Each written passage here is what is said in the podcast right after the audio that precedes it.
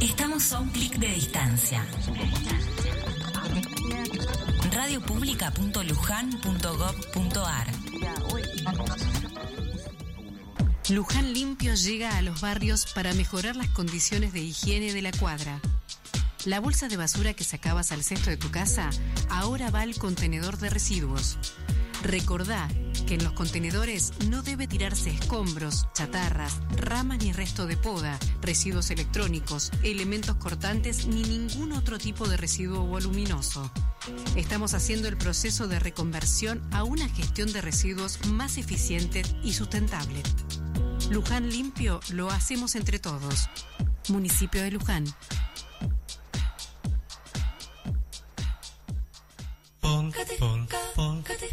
Acompáñanos por los sinuosos caminos borlaminescos. Borlami, único en el multiverso. Martes de 18 a 20 horas por la radio pública.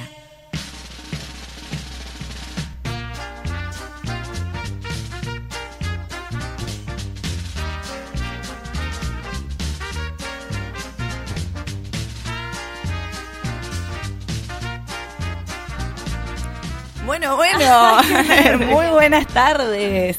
Estaba como esperando que arranque, claro, nos está Claro. faltando el comienzo. Bueno, muy buenas tardes a todos los oyentes de Gorlami que están del otro lado a las 18 puntuales. Eh, Seguro nos esperaron 10 minutos ansiosos que arranque este programa. Como se habrán dado cuenta, hoy quien acompaña acá, no, no conduce los caminos gorlaminescos sinuosos, pero sí es el alma mater, el trueno entre las hojas y demás, es, no está presente. Está en un viaje de trabajo, suspenso. Tristeza. En otro país, suspenso. Capaz que te, podría llamarnos, ¿no? Sí, eh, yo creo que nos está escuchando porque ya La, un la poco gente nos que tiene viajes, viajes de trabajo me parece que es gente muy importante. Es cool, es, de- es re cool tener viajes de trabajo. No Porque- está en el país, Es- además digo. no, Sí. Pero aparte yo pienso, ¿no? Digo, hay, hay gente por todos lados. Pero si de pronto te dicen, no, no, pero hasta allá tenés que ir vos. Wow. Solamente vos, eso es porque sos muy importante. A mí me tenés encantaría razón. decir eso. No puedo, tengo un viaje de trabajo. Tengo A un mí me viaje de pasó trabajo, una claro, vez. no. Fui a Chile. Tuve un Ah, viaje de trabajo. Y este año tengo un viaje de trabajo. Yo también tengo viajes de trabajo este año. Quizá porque Nacho y yo trabajamos en un mismo espacio donde hay viajes de trabajo. Bueno, hacemos la bienvenida al equipo. Le mandamos un beso a Nacho que nos está escuchando desde ese Nacho país yo- misterioso. Nacho y yo tenemos viajes de trabajo una semana en junio. ¿Juntos? Así que Ah, yo también tengo otro viaje de trabajo. Tenían un montón de viajes. Bueno, vamos a comenzar este programa el día de hoy dándole la bienvenida a ella, a mi querida amiga personal. Hoy está más entusiasta que nunca, nuestra queridísima Rita. Ya es como ataúd. Era una mano sola en el pecho. Señal Todas de las amor dos por cruzadas esta el bella pecho. nación soviética, ¿no? Sí. Como que estamos muertos. Pero bueno, está bien. Buenas tardes a todos y a todas. Sí, Buenas tardes. más entusiasmada que nunca, ¿por qué? Muy bien, es- ¿Por qué? esa es la actitud. ¿Por qué? Y el tema ¿Me de hoy, el tema de hoy un poco nos entusiasma, ¿no? re, Está bueno. re contra, sí. Estamos uy, Bienvenidos a Radio Gorlami. ¿Qué está saliendo al aire? ¿Qué es esa voz de ultratumba? Lo necesitábamos. ¿Qué es esa voz de otro país? Ay, ¿es una llamada? Sí, ¿De otro llamada país? Pensé que había mandado un audio. No sabes Desde lo nuestro país- mala que nuestro fue. país Bueno, sí sabes lo mala que fue la presentación. tipo Ay, el inicio. feo. No entendimos bien qué pasaba. Hasta que Nadie dijo bienvenidos a Radio Gorlami. No. No, no, ¿qué porque dije? Buenas tardes. no, porque como que nos sorprendió el tema de claro, Nacho no va a hablar. Tenemos que hablar. Y Qué bueno, poca preparación. Claro, ¿cuándo empieza a- esto? ¿Cuándo empieza? Decíamos. A presentar, Perdón. así como yo me iban a imitar. ¿Querés No. presentar?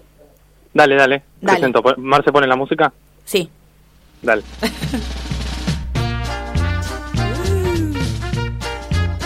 como si nada, ¿eh?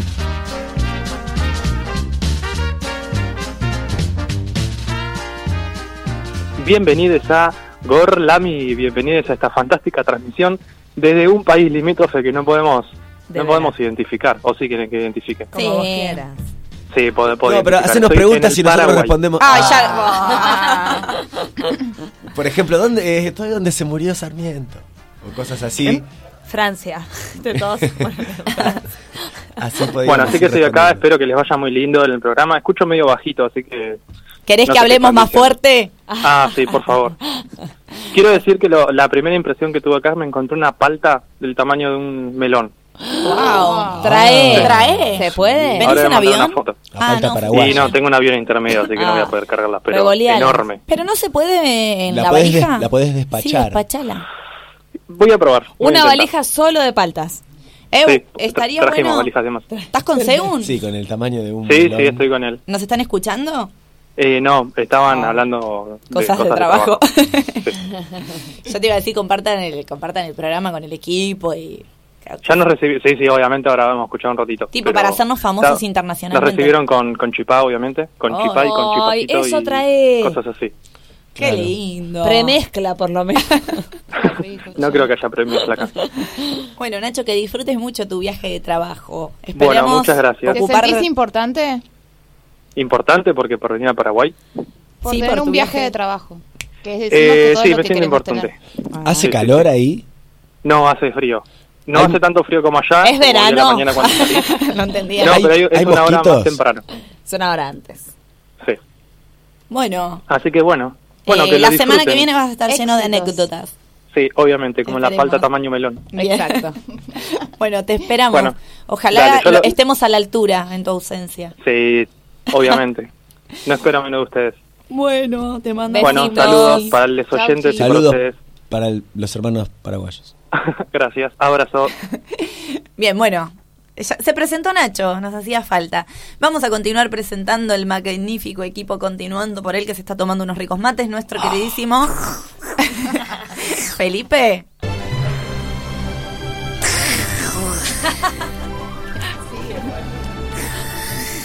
Bueno, muy buenas tardes. Eh, sí, estoy acá saboreando un mate impresionante. Es más, un mate que casi cambió mi día. Ah. Porque eh, primero está muy rico, la temperatura es exacta. Es que el mate es el gesto de amor más grande que uno puede recibir cuando está cansado. Y por otro lado, antes de venir acá estaba escribiendo en mi casa y estaba como medio adormecido. Y cuando salgo... Escribiendo dorme. Perdón, me contó un pajarito. Y cuando, y cuando salgo, cuando abro la puerta y la ventisca me golpea la cara y veo el cielo gris, Ay, muy oscuro, me, me acordé de un tango que dice, dan ganas de balearse en un rincón. Así que vengo acá y recibo este mate y como Me que, ¡pum! 10 puntos, 10 puntos, mejor imposible. Me contaron que Felipe ya tiene preparado el programa de la semana de la semana que viene. Mentira. Error, ¿no? Para nada. Bien, vamos a darle ahora sí la bienvenida a ella, que por suerte está de vuelta, nuestra queridísima Salem.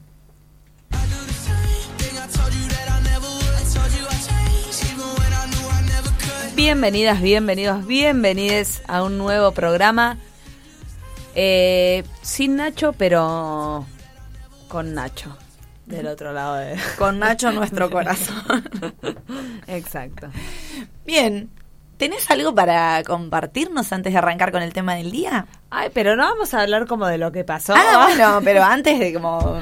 Bueno, antes voy a compartir las redes sociales. Si quieren seguirnos en Instagram y en Twitter, lo pueden hacer al arroba al, al no sé por qué dije así, como si fuera el hashtag.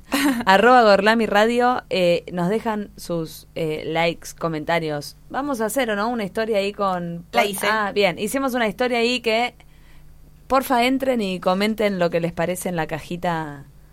De dice- preguntas. que dice... Contanos tu historia de micromachismo. Exacto, y eso adelanta un poco el tema del día. un poco, ¿no? Anécdotas, todo. ejemplos. Eh, nos pueden escuchar por la FM 87.9 de la Radio Pública de Luján, sino por internet radiopublica.luján.edu.ar. Si nos quieren dejar algún mensajito o llamarnos, como lo hizo Nacho, lo pueden hacer al 011 15 6887 6347 o nos llaman Wow. al 43 44 45. Mate. Muy bien, me Cada uno sorprende las redes. Eh, y si no pueden hacer todo esto a o vivo, Spotify y Radio Orlami están todos nuestros programas. 84 hoy. Eh, no nos olvidemos a ver que vamos a llegar a los 100 sin hacer una fiesta. Y porque en la fiesta en los, en los 100. Por eso, pero que mirá si nos damos cuenta que estamos en el 102. No, Hay que estar no va a atentos. pasar, No, va a no, suceder. vas- no, vas No, a- pero vamos si a sigo, llegar. si sigo acá. no, lo- va a suceder porque no voy a estar acá. bueno, algo para compartir de su Yo semanita. quiero, porque esta radio es como catarsis para mí. Entonces les quiero ¿Le compartir. pasó algo a Mantecado? Mm, Sí. No. Este- vengo con una semana muy así difícil. Sí. Eh, vamos a dejar como lo, lo de lado lo bastante Profundo. profundo y vamos a ir a mantecado que igual es bastante profundo. Estuvo dos días y medio sin comer y vomitando. Uh, no. Fue horrible. Ah, ¿Y, y qué, y qué, qué le pasó? Creemos con el veterinario porque después de un par de exámenes y pichicatas Que está como recién arrancando a eh, chuparse, lavarse solo más que antes. Se parece- mucho sus propios pelos. Sí, y no los largaba en el Ah, vómito. se y tampoco podía largarlos por el- la otra vía. Eh, pero dos días y medio sin comer, ¿saben lo que fue para mí? Yo le daba todo, por poco no le di ni carne cocinada. Ay, qué rico. Y hasta que ahora, chicos, no puede dejar de comer. Tipo, hizo lo inversa. O sea, cuando come, empezó... Solamente come. Tipo, dejo, yo antes le dejaba el platito medio lleno, me iba a laburar, el pibe comía más o menos, yo llegaba, seguía El pibe. teniendo. Bueno, hoy eh, le pongo un plato aspiradora, no deja nada. Ya está, re- ya está. Está recuperado, Recuperado. pero me da como un poco miedo, como que siento que O sea, todo la eso- mejoría antes de la muerte. No, no, que el estómago no esté bien nada más. Pobrecito. Lola. Y otra cosa que quiero contar. Lo que- del auto. Sí. Lo de ¿Se acuerdan auto. que mi auto pasa como momentos? Bueno, Tu auto me parece que... A ver, contame. Mi vecina me escribe el domingo.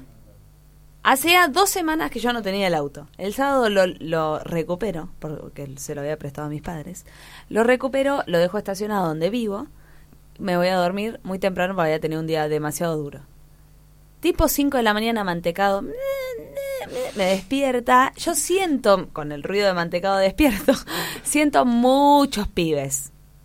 Quilombo, sábado, post salida, dije. Qué "Uy, linda la juventud". Que sea hermoso, mm, listo. El domingo a las 7 de la tarde recibo un mensaje de mi vecina que dice, hola Renata, soy tu vecina. Qué raro. Recién salí. Pensé que te Sí. Ah, Ana. no, bueno. Así me dicen mis vecinos. Es un apodo. es un apodo. Eh, res- eh, mi auto está chocado en la parte donde se carga combustible y vi que el tuyo también. ¿Fue anoche? Y yo, que no me había enterado hasta ese momento que mi auto estaba chocado, ¿Bajaste en pijama? bajé en pijama, Ay, ah, porque ya eran las 7 de la tarde, estaba en pijama el domingo, Eh, y veo que mi auto tiene un bollo en la parte de cargar combustible de mi vecina. El mío no tiene ahí para cargar combustible, pero es la misma parte que él. Y el de mi vecina también. Yo supongo y creo... como patada. Qué mala, qué mala es la gente. Yo ¿Con qué supongo y creo que eh, alguien De malhechor me ha pateado el auto y lo mismo a mi vecina. Lo que me puso aún más mal. Yo ya estoy un poco enojada con esta sociedad horrible en la que vivimos.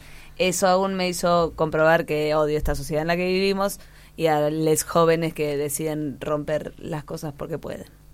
Muy bien. Me voy. Pero pensé que pasado, tenía me otro ha tema que pasado, dijiste. te da mucha importancia. Igualmente- enojada, te había pasado algo, ¿no? No. Bueno, no, y descubrí que estaba ahí. Tu Pedimos auto las- es un auto que cuando está solo no sabe No sabe pararse qué tampoco. hacer, es como ¿no? que se queda en lugares donde van a pasar cosas. No se No, corre. Pedimos las cámaras de enfrente, o sea, mi vecina pidió las cámaras de enfrente, tienen cámaras. Y Solo de- para sufrir y ver que alguien les pateó el No, auto. a ver si reconocemos, denunciamos. Sí. Acá no. Pedimos la cabeza. Eh, no, directamente. y los de enfrente dijeron, además mi vecina llegó a las 4 de la mañana, yo me levanté a las 5, no hay margen, o sea, Sí. que y a las 11 me fui de la mañana, entonces no hay mucho, no son muchas horas de cámara que hay que revisar. Y le dijeron que no, no vieron nada, que solo vieron una camioneta frenar en un momento y nos mandaron la foto de eso. Pero para mí no es un A mí me pasó bizarro, algo muy parecido. Yo estaba durmiendo, pero escuché, los escuché Ah. patear mi auto y decían, estoy listo para la guerra, estoy listo para la guerra. Eran y ucranianos. como es mi personalidad, cuando alguien dice guerra, yo salto de la cama y pienso en la Guerra Fría. Eran ucranianos de acá levanté, la, la China. levanté la persiana y ahí estaban. Listo. ¿Qué les dijiste? Adolescentes ¿Quieren listos guerra? mi auto. ¿Quieren no. guerra? Yo- Tendrán guerra. Saliste ahí como- Igual uno tiene, no, No, tienen como un defecto de la profesión de salir a retar a adolescentes en cualquier contexto. Pero, pero. ¿Qué profesión tenés vos? No, sé la tengo una profesión, pero el otro día estaban en una esquina insultando a otra otra esquina y yo salí. Chicos, a ver, la boca. ¿Qué es eso de estar insultando en el barrio? Yo ahí me di cuenta Los que, retaba. que- ¿Qué que- decís vos. Y se fueron. Se quedaron Bien, como, Me sirve. uy, nos retaron. Y se Ah, fueron. bueno. No, no, pero es, pará. es que en un momento cuando yo escuché Sí. todo este quilombo dije bajo. Pero vos bien escuchaste, ¿también decían algo sobre la guerra? No, no, no, no, ni idea, estaba un poco dormida, pero era tipo... así. Yo no sé si era un rap, mira, un trap que no sé qué estaban cantando. La que te me conocen convergir. No, era guerra. y mientras tanto pateaba. En mi auto era como el tambor. Claro. Tucutún. Eh, no, harta, harta de estos jóvenes que. Estos deciden malditos jóvenes. Los jóvenes sí, yendo, que- chicos. no, si hay, que armar, hay que armar la sociedad. Hola, jóvenes. Hola, jóvenes, Hola, igual es- jóvenes, escuchen no con la harta de los que deciden Sí, eh, sí, los- hacer- ser malos porque pueden. Loco, yo también puedo ser mala y elijo no serlo. No es tan difícil. Oh, No, pobrecilla. Pobrecilla. Me conmovió. A mí bueno, también. eh, estamos muy Nada. como para... ¿Se quieren mandar un auto? Quiero hacer un programa de, de chimento, porque quiero hablar de todo lo que pasó en la semana No y se tenemos un tema al día re serio. Sí. Un mate, ok. Eh, porque de repente la China Suárez está comiendo a Roger King. Roger- yo tengo una hermana muy indignada con el tema que no le digo que llame porque tengo miedo de repente Juana Viale gana un Martín Fierro a conducción. Pasaron un montón de cosas en este país que Britney son Spears. banales. Y, y afuera también. Ay, Britney, La reina bueno, perdió su bebito. Fuerte. ¿Qué pasó? Eso. Ah, y se, se está por definir el juicio de Johnny Hoy vi un poco en vivo. ¿Lo viste en vivo? Te amo. Sí, en vivo un poquito. Como que traducido por un señor que hablaba como toda la vez, eh, traducía todo, era como muy difícil. acá voy a sacar el, el meme de feminismo, te he fallado, pero amo que haya una mujer en un juicio diciendo Johnny Depp sos feo. ¿No? No, no, esto, o sea, el juicio tiene un montón de... Es genial, De es para hacer un programa de Gorlami. Sí. Pero no será el día porque hoy tenemos otra propuesta, así que estamos como Pasamos. para arrancar el tema del día. Sí, Estamos. señorita.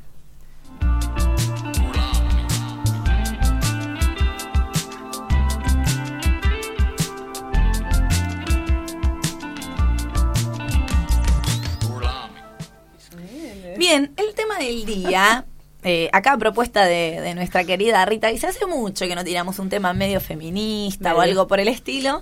Eh, ¿De qué podemos hablar? De micromachismos. Nos pareció muy interesante y sobre todo eh, estudiando bien el concepto y las reacciones frente a estos micromachismos, una de las... Bueno, primero vamos a decir qué es el micromachismo.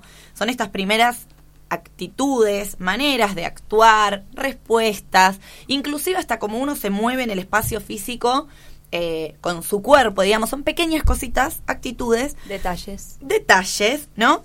Que intentan eh, imponer, consciente o inconscientemente, un dominio masculino en la sociedad. ¿Qué tienen como particular? Es un término que se acuña por un psicoterapeuta español que se llama Luis Bonino en 1990, es decir, concepto que es bastante hace viejo, sí, no es tan, tan nuevo. Sí, los distintos conceptos de, de micromachismo se fueron definiendo con el paso del tiempo. ¿Qué tienen de, de peligroso estos micromachismos? Justamente los sutiles, ¿no? Claro, lo Esta cosa tan pequeña. ¿Por qué? Bueno, porque es mucho más fácil empatizar con una mujer muerta, o una mujer golpeada, o una mujer que aparece en una bolsa. Y entonces ahí todos somos feministas, ¿no? Como, ay, qué terrible la violencia de género. Y hasta ahí. Pero, claro, hay, hay una imagen que circula en redes que es muy conocida de un iceberg que muestra un poco la Sí. escalada de la violencia y que el, el femicidio es como la ve. punta del iceberg, lo que se ve, pero estos micromachismos son los que sostienen justamente la base, ¿no? Lo que, lo que decía, por ejemplo, pensamos en el concepto de micro y- por ejemplo, tomando un poco a Foucault, la microfísica del poder, que el poder no es que se manifiesta de una dominación solamente de clase a otra o de gobernantes al pueblo, sino que el poder fluye en todas las relaciones humanas y, y en las, en, como vos decís, Lola, en lo, en lo micro y en lo que se genera día a día. Entonces, esto, viste que él habla sobre la subjetividad, sobre las biopolíticas, y esto lo, ver lo micro en realidad para Foucault, por ejemplo, serían estas prácticas los que la digamos la naturalización de esta de estas prácticas sería lo que sostiene todo ese iceberg que vos decís. En realidad no sería solamente la puntita, sino justamente Claro. todo lo que hace posible. Basta. Todo lo que hace posible. Regalada. Ah, chicos, crezcan.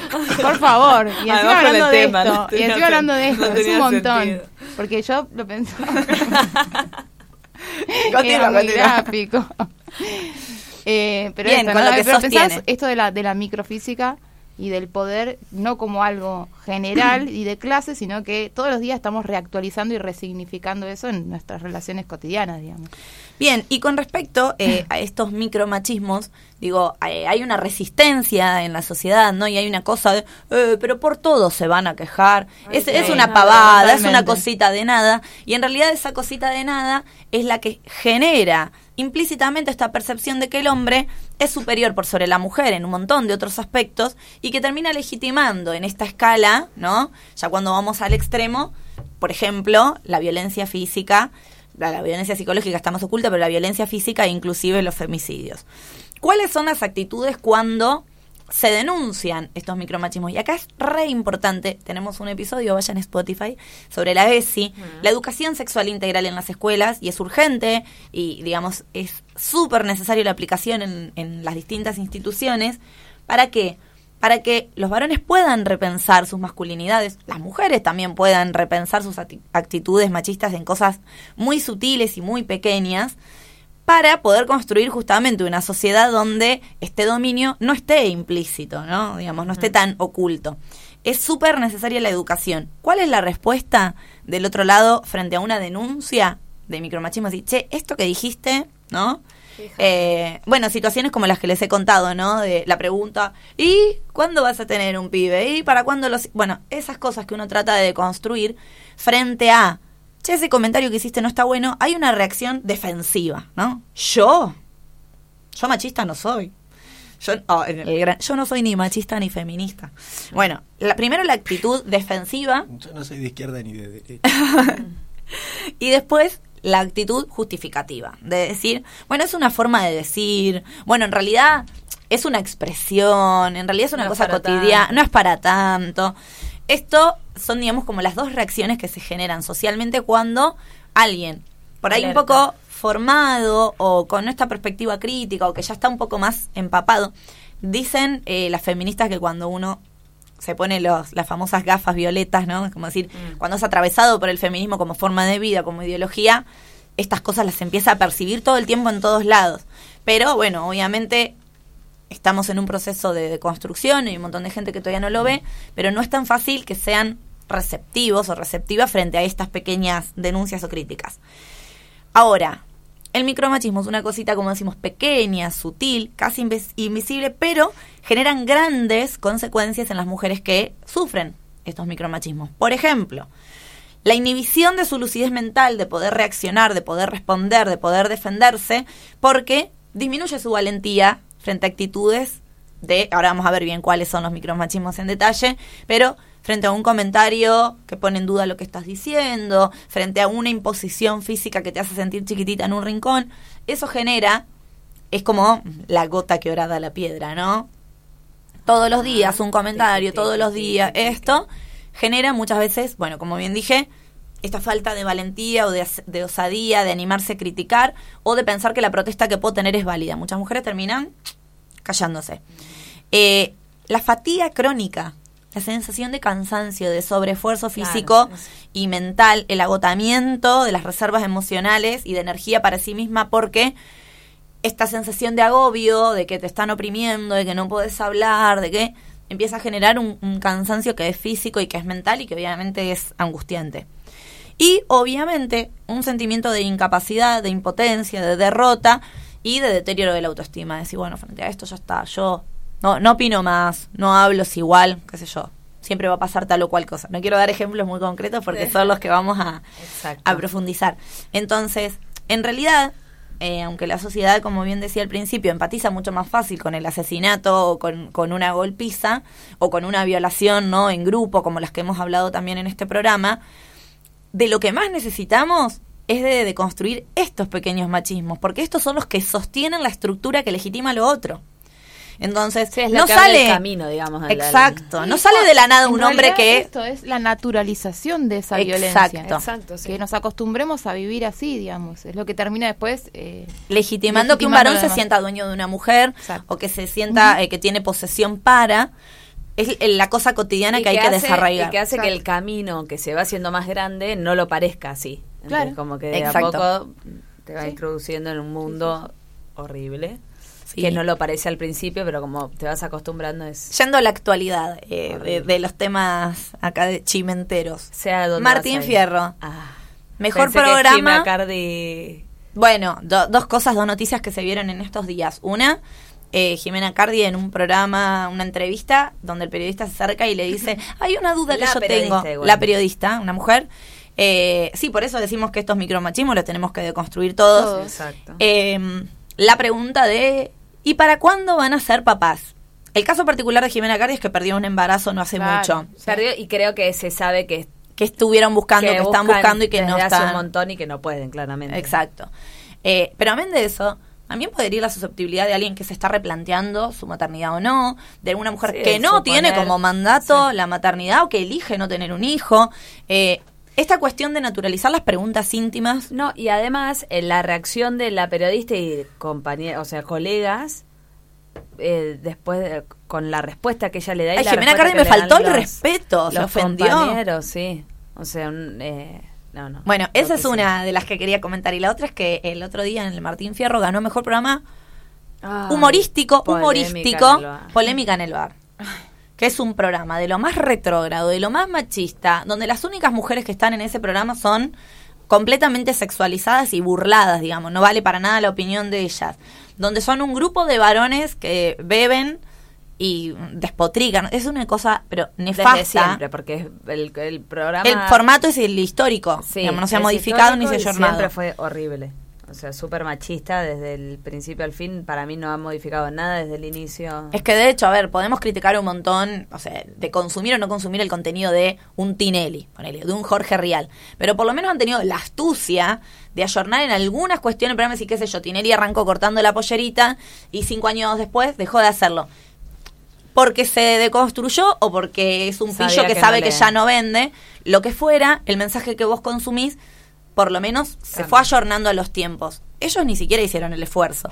Y la tele sigue premiando eso. Entonces, El que grita más fuerte es siempre la, la dinámica Exacto. del programa. Bueno, como los programas de fútbol del día de hoy, donde también podemos decir, bueno, se ayornaron, pusieron periodistas deportivas mujeres. Yo el otro día veía qué lugar le dan, digo, cuánto les, les dejan participar, opinar, Ay, dónde son un respetadas. Que análisis de todos los micromachismos posibles, Sí, de la interrupción. en ese hasta- sentido es, Es- todo, es y puro claro que- micromachismo. Mi papá, que lo amo y le mando un beso igual no me está escuchando, eh, los programas deportivos le recontra fastidia que haya mujeres. Y ahí Claro. tenés, o sea, es como, bueno, igual los- ahora ya empezó a decirme que hay algunas que saben mucho. Pero bueno, la mujer siempre tiene que acreditar mucho más porque está ahí y demostrar que sabe muchísimo para poder hablar. Y de repente tenés un Ruggeri hablando banana, pero porque es él, puede decirlo. Bueno, tenemos para mucha tela para cortar. Y un calor hacia acá adentro, o Sí, yo. no, estoy, no, estoy muriéndome de calor. Pero Por favor. el aire nos morimos de frío. Así estamos. bueno, vamos a cortar antes de empezar a desarrollar los distintos tipos de micromachismos, que son varios, para dar algunos ejemplos. Esperamos en nuestra caja de Instagram que nos hayan contado alguna anécdota o situación. Y eh, vamos a escuchar un temita musical. ¿Qué escuchamos, Salem? Vamos a escuchar The Man de Taylor Swift.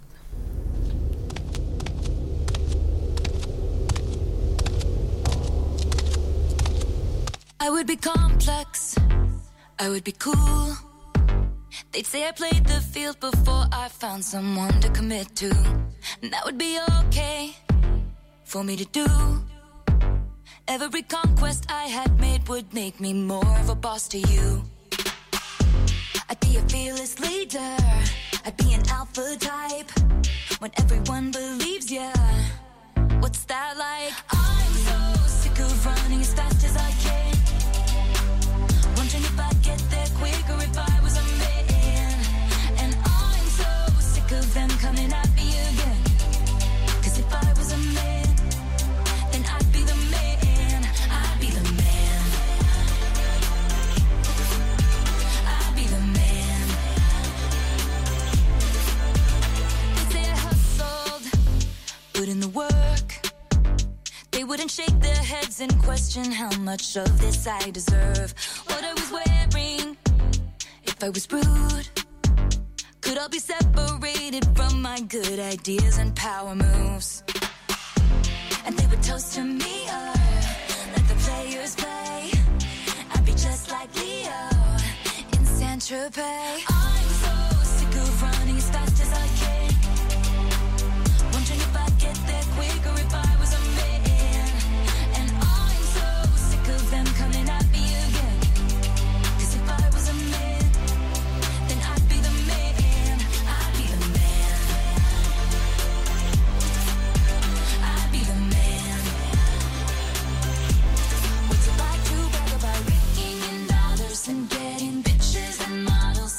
It's all good if you're bad, and it's okay if you're mad. If I was out flashing my dollars, I'd be a bitch, not a baller. They paint me out to be bad, so it's okay that I'm mad.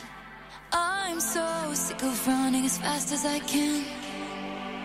Wondering if I'd get there quicker if I was a man. You know that.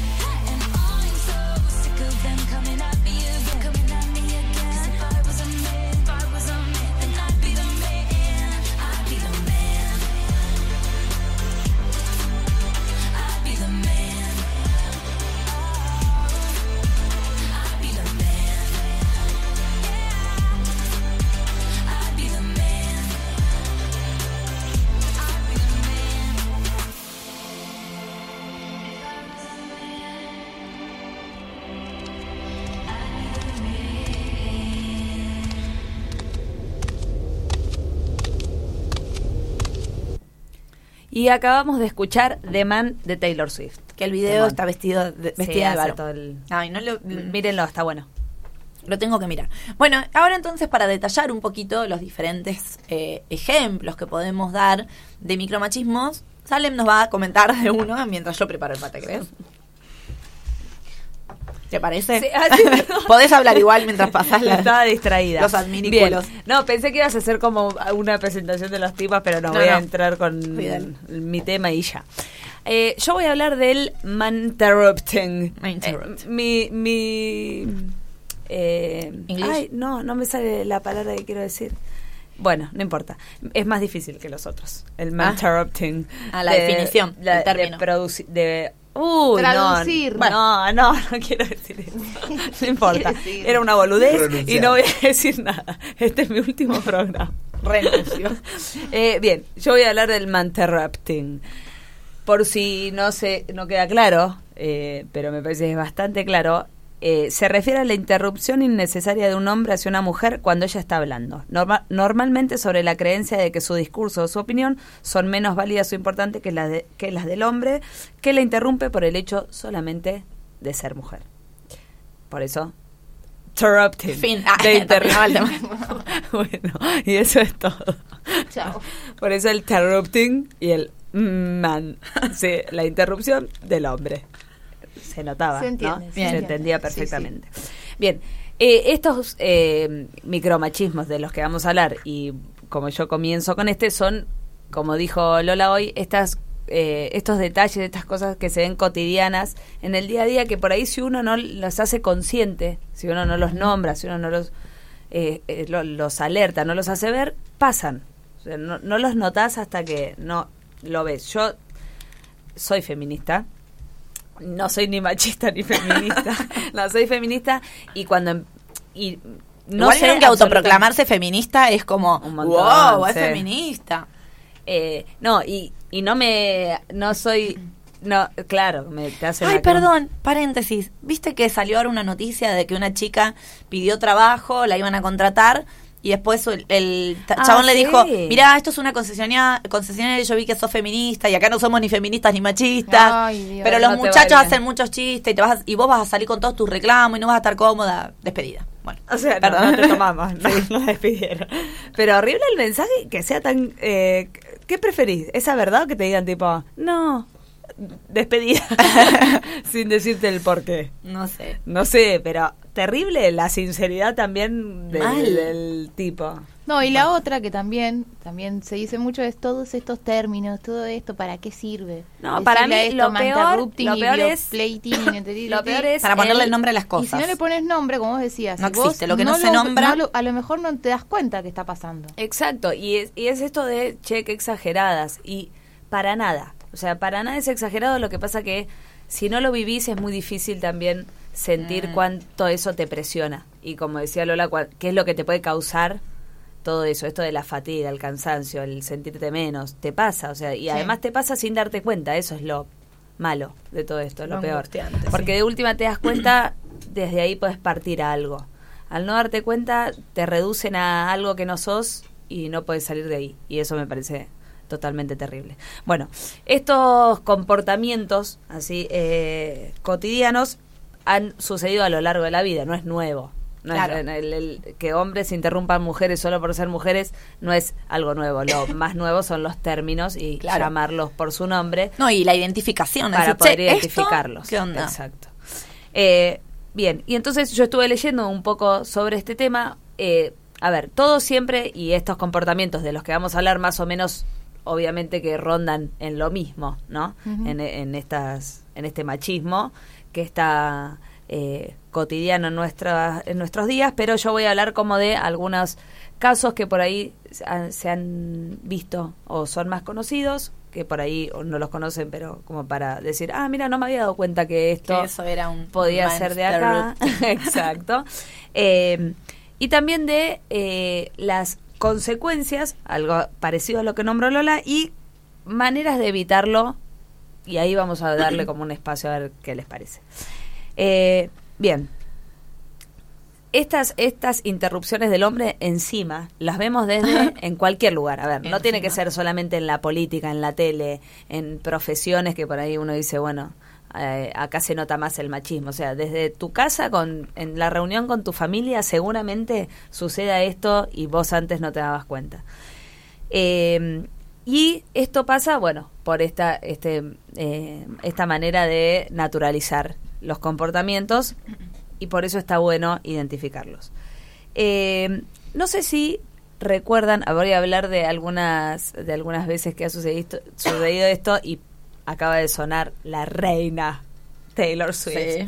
No sé si recuerdan cuando Taylor Swift gana un premio, ¡Ay, mejor sí! videoclip del año, creo que era el premio, y Kanye West, un rapero re, hiper re, contra mil remega conocido de Estados Unidos, sube al escenario, o sea, le saca el micrófono. Terrible. Ella estaba agradeciendo y dice, "Eh, este premio no se lo tendría que haber ganado ella. Bueno, ahí tenemos 50.000 comportamientos machistas de Mal. Kanye, pero se ve Clarísimo. Clarísimo como fotito. un hombre, que es Kanye en este caso, interrumpe a Taylor Swift sin ningún tipo de reparo. O sea, va directo a hacer lo que él quiere porque sabe que puede también, además. No solo aprovechándose de esto, sino de, de la superioridad en cuanto al género y en la industria que bastante Sí. lucha requiere, digamos, sino a la edad también de la piba. Decir, bueno, es una piba, tranqui, es una piba joven. Eh, esto no se lo hubiera hecho a un hombre, claro, para mí, por no, lo menos. exacto, No, sí, sí, obviamente por que no. supuesto. Eh, claramente. Eh, después hay uno... No solamente que quizás no se lo hubiera hecho un hombre, sino que no es lo mismo que se lo haga una mujer que se lo haga un hombre. Eh, bueno, hay una... eh, le- eh, leí que hay un... Hay 36 por... eh, voy a ordenarme porque me estaba... eh, Estamos interrumpiendo mucho, No, perdón. me estaba mareando.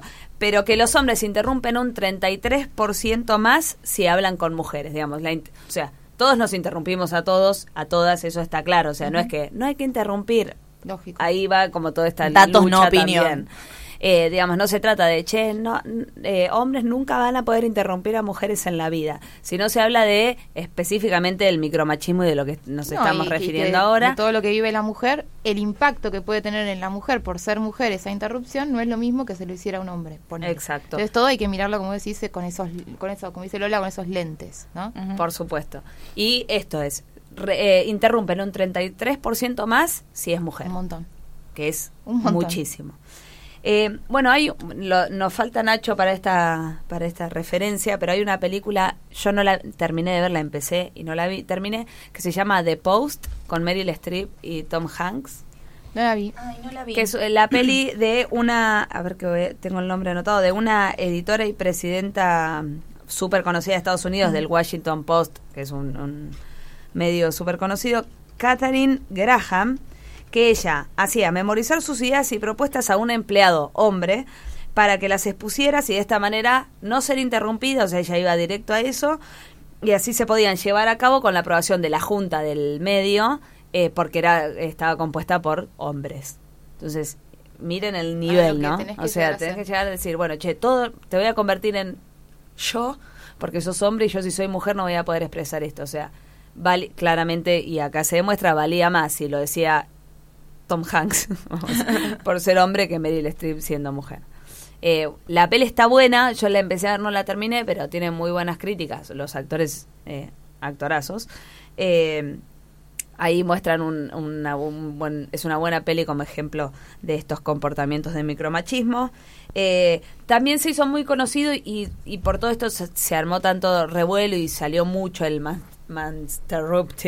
eh, de Donald Trump eh, interrumpiendo a la ex primera ministra británica Teresa eh, May que en una entrevista ella tipo habla y a los cinco segundos él ya la está interrumpiendo que igual dicen que eso es una estrategia nos sorprende de Donald Trump de Trump de eh, siempre querer estar arriba o sea siempre querer Muy Milei. eh, ¿Vieron? sí Eh, hay también una situación de Milei con Sol Pérez. Ah, ah, en un programa, no, no creo que era el de Pampita. Sí, en uno- que no la dejaba hablar. Mm. Y que aparte la desacreditaba por rubia, por linda, por, ¿no? Como por mujer, básicamente. Por mujer, exacto. Eh, bien, no sé si tienen, recuerdan algún. A mí se me vino más. ese, el A mí se me viene en un momento, no sé, se difundía por, creo que por Instagram, como un compilado de, de periodistas norteamericanas queriendo hablar y, digamos, Estados el mismo Unidos panel. lucha mucho por esto, tienen como. Hay y como está un muy codificado eso, está muy codificado eso. En el, en el final del video terminaba con la mujer queriendo hablar, el hombre a punto de interrumpirla y como frenándose, diciendo, no, como entendiendo ya después de tantas experiencias y tanta difusión de lo que es el mantarrupting, de que Los eso, nombres, podemos Sí. decirlo, eh, de, de lo que estaba por hacer. Entonces, Bueno, el, el diario. Mal igual, yo tengo frío. pero sí, el diario. y, y también incluso eh, estrellas de Hollywood, eh, no recuerdo, pero era, o sea, cayeron hay- todos en la oleada. Sí, zarpado. El New Yorker, un diario conocido, muestra una viñeta que está bueno, que se hizo eh, muy famosa, donde hay un hombre diciéndole a una mujer, déjame interrumpir tu conocimiento experto con mi confianza en mí mismo. Ah, claro. Está bueno, o sea, muy bueno, muy gráfico sobre esto, pero porque se hizo mucho revuelo. A partir de esta entrevista o de esta eh, nota de Donald Trump con Teresa Sí. May, y salió ah, Perdón. todo pa, pa, pa, y ahí se hizo como Llegado el caso-. Ah, la interrumpía. Que ustedes tengan algún trabajo, eh, aparte de este, en el que expliquen cosas. Empiecen a estarse atentas si, us- si ustedes No, no. explicando cosas no, no las interrumpen más varones que mujeres. 100% y en mi Y en tu disciplina. sí es eh, tipo increíble Y sí. y no y no solo por hombres digamos el, el micromachismo eh, pero No, el no. machismo Sí, sí. perdón sino pero sí re Yo explicando cosas, cualquiera de la que sepa, eh, y, la- eh, también lo que tiene esto, ¿no? En la interrupción es frente a una palabra acreditada, o sea, Exacto. inclusive, o sea, O no sea, en no cualquier importa- conversación. no, no importa el nivel eh, De instrucción que tenga la de mujer. instrucción que tenga siempre el hombre va a creer que es por ser mujer eh, eso no está acreditado Te puede, y te puede interrumpir. Eh, bien, sé, y esto está bueno, yo no me la bajé y no lo investigué, pero sí investigué la página, se creó una aplicación que se llama Woman Interrupted, Ah, que cuenta Ajá. las ocasiones en las que una mujer es silenciada por hombres durante cualquier tipo de reunión. Si entras ahora a la página, que te pide, es, es una aplicación, yo no sé qué haces cuando te la bajas, pero la página hasta te muestra en el, el mapa los países. Ah, tenés la aplicación y las mujeres van tildando, tipo, estoy en una reunión y voy a marcar cada vez que me interrumpen. Al- sí, para no generar una estadística debe Exacto, ser. no sé bien cómo funciona la aplicación, pero sí genera Ay, una me la voy a bajar. Que es tipo, ponele, eh, en Paraguay, para Nacho, cada cuatro minutos interrumpen a una mujer, ¿entendés? Como así. Y, Excelente, y se la voy a como los, los lugares más, donde las mujeres son más interrumpidas que en otros. Ahí eh, Lola abrió la página, fíjate que podés ponerla en español porque tiene para varios idiomas. Gracias. Allá en la derecha arriba. Y está buenísimo, o sea, me parece copado. Muy bueno. Eh, woman Interrupted, o sea, La interrupted, para quienes no, no saben. Eh, esto va más a reuniones o, o por ahí algo más empresarial, pero bueno, eh, está copado. Pero está buenísimo realmente. porque de estas cuestiones, cuando Se las mujeres nos quejamos, exacto, al no haber una estadística, un, da- un dato concreto, siempre queda sujeto. Esto es el gran problema de, de las ciencias sociales en general. Primero, como son cosas que nos pasan como sociedad, todos nos sentimos acreditados para opinar de esto y en realidad hay ciencias, hay disciplinas que estudian esto, que se basan en datos concretos, en estadísticas inclusive, o sea, una- un gran reclamo de las feministas es que haya algún banco que nuclee los datos, que cruce denuncias para poder sacar cifras exactas de violencia Sí. de género. eh, con esto, a veces las denuncias que van por la comisaría de la mujer, después lo que va por juzgado de menores, son no se cruza esa información y los datos quedan como muy, Muy- eh, velados, me sale, pero como muy dispersos Sí. y no se pueden nuclear bajo un mismo, un mismo concepto, un mismo rótulo. Estas, estas aplicaciones o estos instrumentos en, en Argentina, la página eh, Eco, Ecofeminita, no, No sé. No sí, sé. Ecofeminita creo que se llama. Eh, ahora me voy a fijar.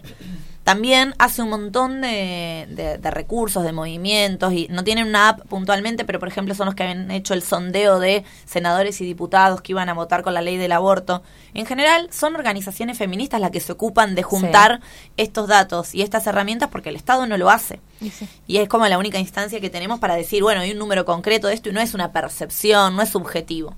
Totalmente. Eh, bien, las consecuencias de esta interrupción del hombre hacia las mujeres. Perdi- o sea, parecen, lo, lo voy a ir diciendo y, sí- y sí, obvio. Bueno, pero lo Sí. obvio hay que decirlo. Pérdida del tiempo. O sea, uno está eh, tratando de dedicarle a algo cuando sabes que un hombre te va a interrumpir porque no valida lo que vos estás diciendo. Pérdida de las buenas ideas y resultados, porque esto pasa por ahí en ambientes eh, eh, políticos, empresariales o laborales, en las que las mujeres son interrumpidas y además las cortan. Entonces, estas, estas buenas ideas o buenos resultados que pueden llegar porque son mujeres eh, que saben sobre los temas, quedan opacadas por la interrupción de un hombre que no sabe si sabe más o menos, solamente interrumpe. Eh, y, a, y a raíz de esto también eh, una de las consecuencias es el desperdicio de talento. Como apagan tanto, Claro.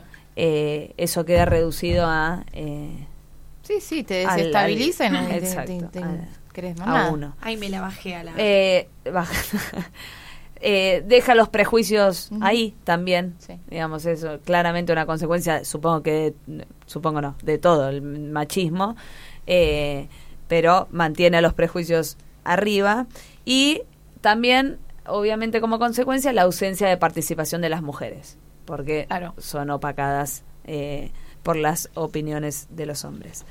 Y las estrategias para neutralizar eh, esta interrupción del hombre sería, eh, a ver, digamos, vamos, me, me voy a ordenar. No es que uno tiene que cambiar porque el hombre lo va a interrumpir, sino tratar de buscar esto mismo, estrategias que neutralicen esas situaciones en las que voy a decir, che, yo estoy identificando que este no me para de interrumpir, ¿qué puedo hacer para salir un poco de ahí y que no me pase esto, de no que no se no, que no pierda mi tiempo, que no me cause un cansancio, una fatiga, que no me deje a mí opacada o apagada. Eh, hay que decir frases que den- ton- denoten, perdón, eso que está pasando. Eh, por ejemplo, él, estoy hablando, déjame terminar, no me estás dejando terminar lo que quiero decir, sin ningún ánimo de pelea, ¿no? Sino claramente presentando la situación eh, Sí, o como es. directamente decirlo. Esto que estás haciendo se llama Manterrupting. No, pero por eso, lo que trata esto al neutralizar es, es decir, no generar la actitud defensiva del otro, sino... Ex- Exacto, pero, si no, pero si el otro eh, tampoco lo entiende, no lo reconoce, bueno, Sí. nombrarlo. no, obvio, No Se mata callado. seguro, pero no, No- puedo mientras hablo. No quedarse callado, digamos. Eh, salir de esa posición. Por supuesto, eso, ¿no? Y decir, che, yo todavía no terminé. Bien. Yo quería te- decir algo y vos me interrumpiste. Perfecto. Sí marcarlo y eh, no dejar, no quedarse con la interrupción y listo. Terminar de lo que uno quiere decir. Sí. Eh, y a- también hasta con lenguaje corporal, esto de elevar un poquito la voz o algún gesto con la mano de, che, tranqui, que estoy yo. Eh, es el lenguaje corporal acompañarlo de lo que estamos diciendo. Y bueno, eh, en realidad, y lo, eh, marcar esos límites, que está bien. Ponele, pero no, lo que trato de decir es que no con un afán de esto, de no ponerme a la defensiva yo, no atacar al otro. Sí, O sea, no porque- polemizarlo, sino visibilizarlo. Exacto. Bien, gracias Lola. Eh, después eh, habla como de eh, una estrategia difícil para mí, esto de un ritmo pausado, de no hay que acelerarse porque hay un Porque encima estudio- cuando, claro, cuando te interrumpen, querés terminar la idea y te Exacto, que demuestra que el acelerarse eh, como que te hace perder el, el punto. ¿no? Como que te, te distrae de, de a lo que realmente ibas. Entonces tratar de hablar en un ritmo pausado, de, de poner estos límites que nombré anteriormente, pero tranqui, sin alterarse, sin... Sí, irse inclusive a veces cuando uno baja el ritmo y el otro se da cuenta que está acelerado arriba tuyo, eh, lo obligás a bajar también, digamos. Sí, y hay, y- digamos, y eso, y que te tienen que escuchar lo que haga falta, digamos, no hay que apurarse para terminar nada, ni eh, dejarse eh, pisar por demases, sino que decir, bueno, tranqui, yo quiero decir esto y voy a terminar lo que quiero decir. Y después, eh, esto de, dicen, porque también habla de un estudio que dice que si uno tiene la voz más eh, aguda, Se como ponen que peor. Parece más infantil, entonces Ah. como que es más fácil de sobrepasar. Entonces como que dice que uno tiene que tratar de matizar su voz a que, para que sea más grave. Y a esto iba con lo que dije primero, como que uno, que tampoco voy a estar hablando habla, cada vez que hablo para que no me interrumpa un hombre. Tener Claro. que O a lo mejor el un- tono, capaz, no sé si matizarlo Estoy ahora, pero- explicando algo. A lo mejor el tono No me firme. interrumpas. no, pero esto, para mí Mantener también, un como ir a un mismo firme. tono, esto de un, tono, de un ritmo lento. No de- confrontar, pero, pero ser, digamos, firme en el tono y en Pero terminar la este exposición. estudio hablaba de esto de que si uno se acelera también afina la voz y que afinar la voz se asocia como infantil y entonces eso hace como un combo de te van a pasar por arriba. Entonces tratar de, eh, de- de evitar esas cosas para eh, neutralizar el mansterrupting. Eh, pero bueno, obvio. O sea, yo no voy a estar cada vez que quiero decir algo, decir... empezar a poner mi voz más grave. Hablar lento y decir, déjenme terminar, porque sería muy, Muy difícil. o sea, rápido, si ya es un nos fatiga momento vivir eh, como vivimos, imagínate tener que estar pensando. No, y que pero te bueno, tan rápido que por lo mejor capaz que ni, ni, ni podés llegar a hacer todo mal. eso. Pero para Un mí lo importante es esto de frenar y decir, che, Estoy hablando yo y quiero terminar lo que iba a decir. Piensen que durante mucho tiempo también es una construcción histórica. Las mujeres no tenían la posibilidad de alzar la voz, eh, y menos en situaciones sociales, es decir, donde había más de una persona, como una cosa es en el ámbito doméstico, otra cosa es en el ámbito público. Eh, bueno, Salen, muchas gracias por, Por tu favor. aporte. Interrupción, hombre. Felipe está callado. Vos listo. Yo no Sí, sí, no nada, podés si todavía nada. me acusaba. Interrupción, hombre, es más interrupting. claro. Bueno. ¿qué les parece? ¿Qué quieren? ¿Escuchar otro tema? ¿Seguir con otro...? Tenemos temas, tenemos temas, ¿no? Sí, pasamos otro temita y después cerramos con los últimos No, dos. Dale. bueno, sí. Sí, ¿Sí o no? Acá- Sí, sí, dale. Eso eh, no es lo que habíamos hablado, ¿o sí? Estoy hablando. no pero vamos, vamos a escuchar Pienso en tu mirá de la reina Rosalía. Todas Ah, reinas la son todas reinas. Ok.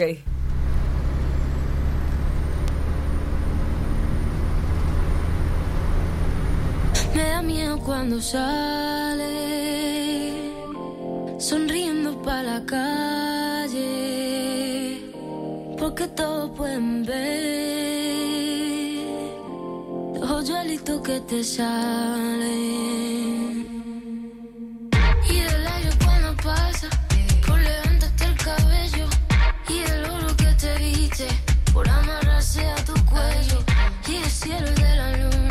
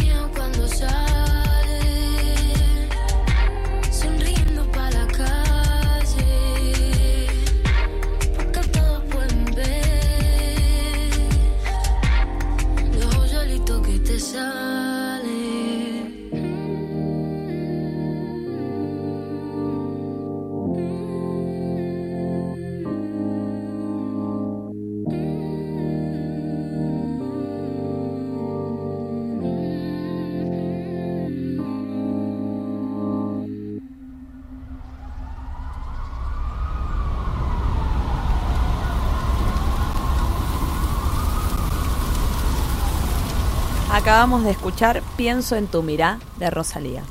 Muy bien, y vamos a continuar con este programa sobre micomachi- micomachismo, sobre micromachismo, que está muy interesante. Miren, tenemos acá un artículo que menciona como los cinco micromachismos más conocidos. Son horrendos para pronunciar. Ya hablamos un poco del manterrupting. Eh, ahora Rita nos va a explicar el Bropiating. Bropiating. Yo voy a hablar un poco del mansplaining. Y nos quedan dos que no vamos a hablar, pero los vamos a mencionar porque son muy interesantes. Imposible. ¿Cómo seguirá esto? Pero que sirve también para la consigna del Gas, de gaslighting. Gaslighting. Gaslighting. Que, a ver, paren porque no lo tengo bien. Ah, sí, genial. Cuando la mujer termina dudando de su propia percepción. Ah. O sea, cuando empezás a poner una idea en común y el otro te termina haciendo dudar de, ¿vos estás segura de ¿Estás lo que estás de lo que diciendo? estás diciendo? Pero esto pasó, ¿cuándo pasó? Y te empiezan como a hacer ¿Y de dónde, de dónde lo sacaste? Te empiezan, claro. Pero no, para mí no era así. Bueno, entonces esa es una muy, muy típica también. Típica. Y la última, no es menor, es el mans Prading, ¿se dirá? Bien, manspreading. No, no veo. Que Sí, tiene sí, que ver con cómo el hombre se posiciona físicamente, inclusivamente sin decir. Ejemplo a saber, subte amontonado, varón sentado, pierna abierta, Este. reposando sobre exacto, ¿no? Es tremendo este. Y la mujer, trucu, chiquitita en un rincón. Es decir, que él por ser hombre cree que puede dominar el espacio por fuera de los límites establecidos para, para cualquier persona. Exacto. Y sobre esto hay estudios eh, que analizan la distribución de varones y mujeres en los espacios públicos y se ve cómo desde chiquitos, miren, hay un estudio dentro de cómo se mueven los niños y niñas en las escuelas. Entonces se, se analizaba cómo se distribuían el patio y el patio estaba generalmente todo ocupado por varones que jugaban a la pelota y las maestras diciéndoles, bueno, las nenas quédense en un rincón porque las pueden golpear. Sí, igual las nenas mismas poniéndose Sí, ya fuera. Se corren fuera, ¿no? Y se da por sentado y parece una pavada, pero en estas pequeñas cosas desde No, chicos de- Perdón. Me estás mansterrumpiendo. no, es porque ibas a hacer un, un cierre que esto va en el medio. No, esto de que si el nene dice "Eh, la concha de tu madre, no es lo mismo que si lo dice una nena. oh, bueno, ni hablar. Entonces, como hasta en. en- El lenguaje. El lenguaje. Bueno, eh, dentro de las aulas se ven mucho estos micromachismos porque hay una mayor tolerancia en los comportamientos disruptivos de los varones, Ahí entendiendo eso. que, eh, cargando ¿no? de estereotipo de género, de que bueno, el varón es un poco más revoltoso, el varón es un poco más inquieto y la nena es más tranquila. Entonces, qué raro una nena tan inquieta. Che, séntate. Bueno, Bueno, son sí. varones. Es breve, breve experiencia que la quiero contar. El otro día caminando por la calle, paso, Mar- marimacho. No, paso- paso caminando, Qué mal puerta de pizzería, Uy, empleados. ¿Te acordás cuando se te cayó la pizza? No, sí, yo tengo un tema con esto, pero en la puerta de la pizzería un montón de empleados varones ocupando ahora, todo el espacio de la vereda, Eh, ¿no? Sí. ¿Qué hago? Instintivamente, es como automático. Les pego una piña. No, me corro, me voy hasta, o sea, por- paso por la calle, ¿se entiende? Me abro, Sí, tengo que sí. dejar Bajás. de caminar por la vereda, ¿por qué? Porque no quiero que me miren, no me gustaría que comenten cosas sobre mí, Sí. o sea, no- me siento incómoda, tengo que correrme del espacio. Pasa, me doy vuelta y pasa un hombre caminando y no hace lo mismo que yo. Él sigue caminando por la vereda como, como la nada misma. Entonces digo, bueno, ¿por qué yo tengo que, o sea, estos hombres ocupan todo el espacio sin tener conciencia de lo que podría afectar, por ejemplo, a, a una mujer que viene caminando? ¿No? Esto de sentirse autorizado a ocupar la totalidad del espacio. Nos pasa todos los días. Y es como, como que no Sí, lo y el miedo, que no Y es el menor, miedo digamos. también que no es menor. Bien, y esto que decía de- del análisis del patio y qué sé yo, en realidad lo que va mostrando es cómo desde chiquito el varón percibe que es dueño del espacio, que se puede movilizar sin tapujos por cualquier espacio de la escuela, mientras que, por ejemplo, las niñas son un poco más recatadas en algunas cuestiones. Y dueños de la palabra. Bueno, ni hablar. Dueño de los espacios de la palabra, pero lo, lo del espacio es muy sutil, porque es algo muy pequeño que por ahí uno diría, ah, bueno, pero ahora no pueden jugar en el patio. Sí, pero en esas pequeñas construcciones Y está de la pues, palabra también, y tiene también que ver con esto del... del Pero la confianza Sí, que sí, gana sí, el- niño. Ella empieza desde ahí, sí, sí. inconscientemente, ¡pum! La semillita. Sí. Bueno, bien. Muy bien.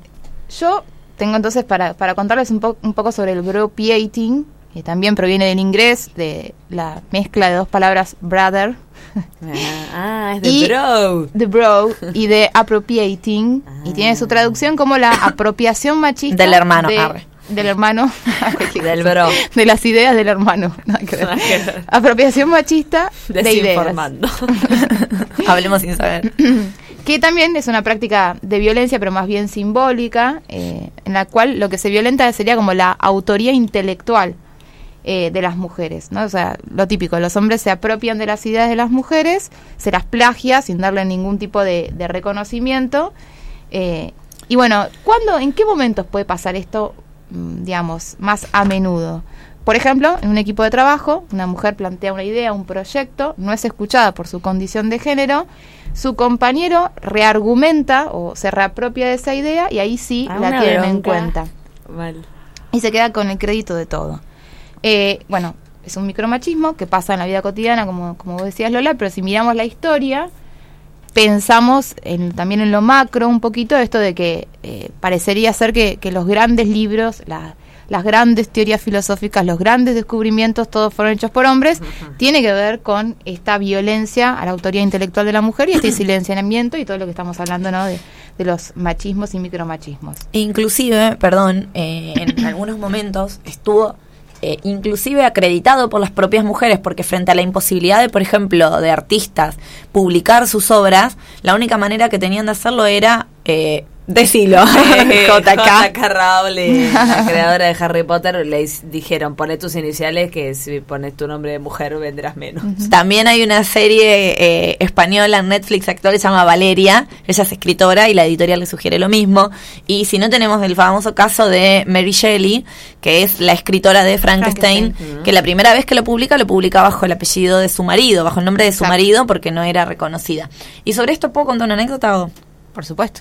Bien, en mis épocas de investigadora de historia medieval, súper divertido, eh, estábamos haciendo un estudio sobre las comadronas, ¿no? Las mujeres que asistían los partos, sobre todo en la Edad Media, donde no existía el- la medicina moderna y demás. No había mucha fuente al respecto, pero bueno, sí que eran súper prestigiosas y reconocidas por su trabajo.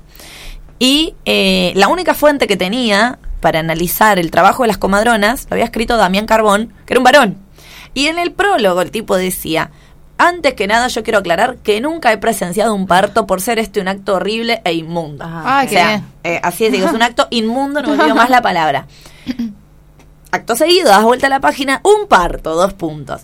El chabón explicaba todo el proceso del parto, cómo acompañar un parto, cómo eran los primeros días del bebé, cómo sacaban al bebé, etcétera. Sí. Pero en el prólogo Nunca decía que él nunca lo había había visto. asistido. Entonces, lo que él hacía era apropiarse de los testimonios de las comadronas, pero que no eran médicas, ¿no es cierto? No podían tener el crédito de doctoras o de parteras, y se lo llevaba todo él. O sea, estamos hablando de edad media, en realidad fines de la edad media, principio de la edad moderna. Desde eso, digamos, arrastramos Claro, hasta el hoy. clarísimo Hace de poco, que no tiene exactamente que ver con la apropiación, apropiación del bro, pero eh, en Twitter se, eh, se hizo viral una foto que decía el machismo es su más- máxima expresión y era una tumba, un cementerio, como una, no sé cómo se le llama, a donde hay tipo casita, que decía, Nicho. ponele Juan, Pérez, Juan Pérez y señora. Ay, no, Juan Pérez es un amigo de Manu. Bueno, Un amigo que tenemos que escucha el programa. eh, ¿quién es Manu? Un amigo que escucha el José, programa. José Pérez y señora. O sea, ¿entienden? No estaba ni el nombre de la mina que estaba ahí muerta. Increíble. Bueno, volviendo un poquito con el bro Sí, perdón. hay un autor que se llama Douglas Schrock que investiga sociológicamente el tema de la masculinidad. Esto está interesante porque así como tenemos autores y autoras que piensan el tema de la feminidad y el feminismo, bueno, acá este se dedica a estudiar la mas- masculinidad y propone la categoría de manhood's acts, que serían los actos de masculinidad, diciendo obviamente que esto que, que pensamos, ¿no? que toda, toda categoría de género implica siempre una jerarquía y que el hombre, para ser reconocido como tal, tiene que hacer como ciertas actuaciones cotidianas que tienen tres objetivos. Uno, dice, diferenciar hombres de mujeres. Dos, demostrar la capacidad de control del hombre sobre la mujer. Tres, demostrar la incapacidad de la mujer para controlar. Y dice también que esos actos de masculinidad se hacen siempre, digamos, para lograr como la aprobación masculina eh, y para poder dominar, digamos, los códigos masculinos de identidad. Eh, ahí está el veró. Claro, o sea, siempre es para otros hombres. Y justamente plantea y se dedica a estudiar todo el tema del bropiating más que nada y plantea cómo esto, esto que estábamos conver- conversando recién, que todo esto se origina fundamentalmente en las instituciones de enseñanza y en el vínculo con el lenguaje y con la palabra. Y dice que eh, esa desautorización a la palabra de la mujer se, se gesta, digamos, cuando se le asigna, por ejemplo, a la mujer este, este rol implícito de la sumisión, del silencio, de la belleza, de la prolijidad, de la corrección. Y al hombre, esto que decías Lola, ¿no? La rebeldía, la posibilidad de dominar espacios. eh, pasa mucho también, se ve mucho esta, esta idea del, del chico rebelde que no estudia, llega a fin de día para la Ay, clase, para la prueba, se agarra todos los resúmenes de las compañeras, se apropia de ese saber. Yo y los luego- vendía. El último año me avivé y dije, no, muy esto 10 bien. pesos. Al menos no. venderlo, chicas. ¿Por qué prestárselos? Eh, bueno, y esa falta de límites, si se quiere, ese bropiating también es avalado. En grupos de trabajo, donde las chicas hacen todo, y los varones rascan ahí, entregan, ponen el nombre. Entonces ahí hay- Generalizando, ¿no? Obvio, hay casos que no. Bueno, pero ahí eso es un claro caso de bropiating y cómo se aprovechan y se apropian de ese, de ese saber. Eh, esa falta de límite y ese bropiating es avalado por las instituciones eh, y muchas veces puede ser incluso una profesora una misma mujer la que esté reproduciendo esa jerarquía de género en el aula sin saberlo, ¿no? ¿Qué se puede hacer? ¿Qué tipo? Ponete con él. Ay, vos que sos tan ponete calladita. con él así. No, o incluso cuando decimos, ay, qué prolijita, qué calladita, ¿no? O sea, Mm. desde, desde lo más básico, destacando esta cuestión de la sumisión. Ya estamos autorizando eh, o desautorizando la voz eh, de la mujer. ¿Qué se puede hacer? Obviamente, dice este autor, y me parece interesante, eh, como apelar a una autorreflexión crítica de los hombres, a la empatía. Me gusta porque es un hombre que se dedica a estudiar la masculinidad con perspectiva de género. Y el enfoque es qué pasa en la masculinidad. Y por qué, la gran pregunta del tipo que me parece muy interesante es por qué los hombres o muchos hombres no adhieren al feminismo. Eh, o sea, bueno, siempre apelar a esa autorreflexión crítica que se puede llegar a trabajar desde la empatía, nombrar y denunciar el bropiating cuando está sucediendo, eh, denunciar ese pacto de silencio institucional y también dice desenmascarar las alianzas masculinas que permiten esas prácticas. Es que eso del, del porque es brother es por esa alianza, o sea, el, bro- no es por, la alianza término masculina, bro, o sea, obviamente, y porque más se que un hermano, siempre- un brother. Bueno, es que- esa alianza, o sea, habla Pero de que lo que el autor dice es que ese término, o sea, que esa, esa hermandad de varones es lo que posibilita este Exacto, tipo de, claro. de- de de comportamiento. violencia. Bueno, ejemplo genial de esto.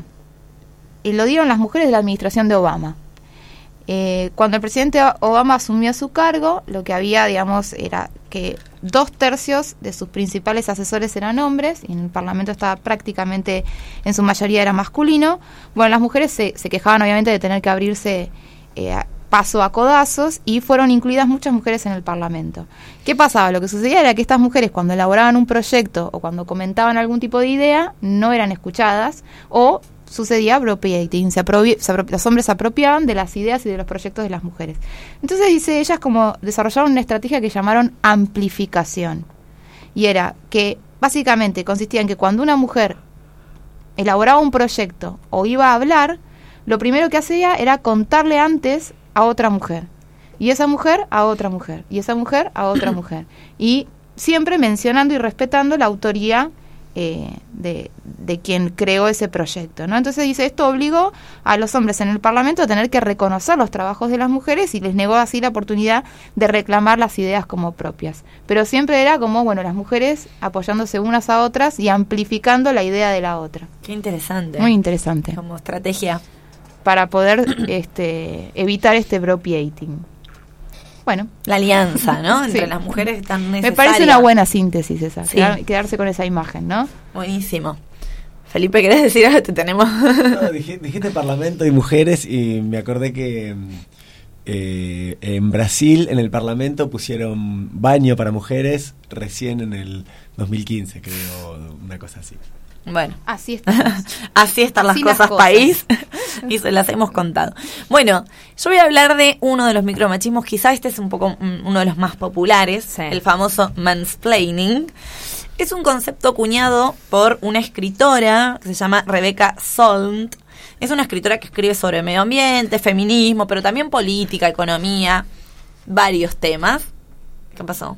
Ah, si lo explica Felipe, querés. ¿Lo explico yo? sí, iba a compartir la conversación. Era para compartir en el Instagram la conversación de Gorlami, donde dije, quiero hablar de mansplaining y, y Nacho dijo, lo explico yo. Eh, bueno, el concepto ella lo crea a partir de una anécdota muy particular en la que está en una cena, ¿no? en un- una especie de cocktail, donde hay varones y mujeres, donde están charlando, sale un tema sobre medio ambiente y un tipo le dice, ah, sobre esto que estás diciendo, no, perdón, era sobre, ella había escrito un artículo sobre la vida de un escritor o algo así, Eh, un estudio medio biográfico ella está hablando sobre esto, viene un autor y dice, no, pero sobre eso, ¿sabes qué? Hace poco salió un estudio que está buenísimo y que dice tal y tal cosa. Ella le dice, sí, lo conozco, pero en realidad dice también tal y tal. No, no, no, déjame que yo te lo explico. Taca, taca, taca, taca. Le explica el concepto. eh, en realidad ella le dice, pero vos lo leíste, el libro. No, no, pero leí la crítica del New York Times y sé bien de lo que habla. Bueno, en toda la cena lo explica y ella lo deja hablar. Cuando termina este Traca, buen hombre, traca, traca. se retira y la mujer era nada más ni nada menos que la autora del libro. Entonces, eh, los otros que estaban ahí en el convite sabían que ella era la autora, ella se cayó la boca y lo dejó expuesto de el tipo explicándole. A partir de eso, de esta anécdota, Rebeca Solnt toma esta idea, esta anécdota que le tocó vivenciar y escribe un libro que se llama Los hombres me explican cosas. Y ahí es donde va a acuñar el concepto de mansplaining. Este concepto se volvió muy popular y muy famoso. Piensen que estamos hablando de micromachismos que tienen el nombre como tal desde 1990 y este concepto es más bien del 2010. En el New York Times fue seleccionado en la lista de las mejores palabras del año y nominado en el 2012, no sabía que existían estas Mira. pandas, eh, nominado al concepto más creativo por la Sociedad Americana de Dialéctica en el 2012. Eh, Lo que pasa es que, que es increíble. Sí, es genial. Igual la anécdota es genial. Se trata de eh, situaciones o contextos donde el hombre explica, en general va combinado del masterrupting, interrumpe para explicar sin tener en cuenta que quizá la persona que está escuchando sabe más del tema, por un lado, o sabe más del tema, o por el otro, no pidió ninguna explicación al Claro. respecto. Hay datos estadísticos que dicen que esto se da mayoritariamente de varones a mujeres, que no se no sucede la situación inversa y obviamente esto deja por fuera a los varones explicando cuando son conocedores del tema, es decir, no aplica un mansplaining a un profesor dando una clase, ¿sí? Eh, o alguien que está explicando algo de, lo que todas puede dar maneras, cuenta. eh, una amiga mía, Renata, Sí. me ha contado de situaciones en las que ella explica algo y alumnos varones Claro. lo reexplican a sus compañeras mujeres Para que se entienda. para que se entienda, sin saber del, o sea, Ah, qué bien. sabiendo, claramente sabiendo menos que la profesora, pero además ni siquiera siendo, siendo expertos en el tema. Yo juro que eh, haría una estadística, pero no, no en, en pos de juzgar, ¿no? De evaluar, sino para Sino sacar un número, de visibilizar. Las veces que yo también tengo una amiga que da clases, que cuando está dando clases, los que explican, o interrumpen para explicar, son varones, es casi nula la cantidad de veces que interrumpen mujeres para explicar o a veces reexplicar lo que estás Reexplicar, o sea, decir lo mismo que dijiste, Sí, pero sí. dicho por un varón. Es increíble. Eh, bueno, la autora dice que esto se da eh, por una combinación letal entre dos características. Una, la ignorancia, o sea, y la ignorancia de la situación, de saberte parado enfrente de alguien que es expertise en el tema, ¿no? Que tiene expertise en el tema. Y un exceso de confianza, que es esto que decimos, que se construye desde que hay un niño copando el patio, jugando a la pelota, mientras las niñas están en un rincón Esto de déjame interrumpir tu conocimiento con la confianza en mí mismo. Exacto. Eh, y generalmente esta conducta de, de mansplaining viene acompañado de dos cosas que, ay, me violentan. Que son la Tranquila. condescendencia Ajá. Y el tono paternalista, ¿no? No, déjame que yo te voy a explicar esto, nena.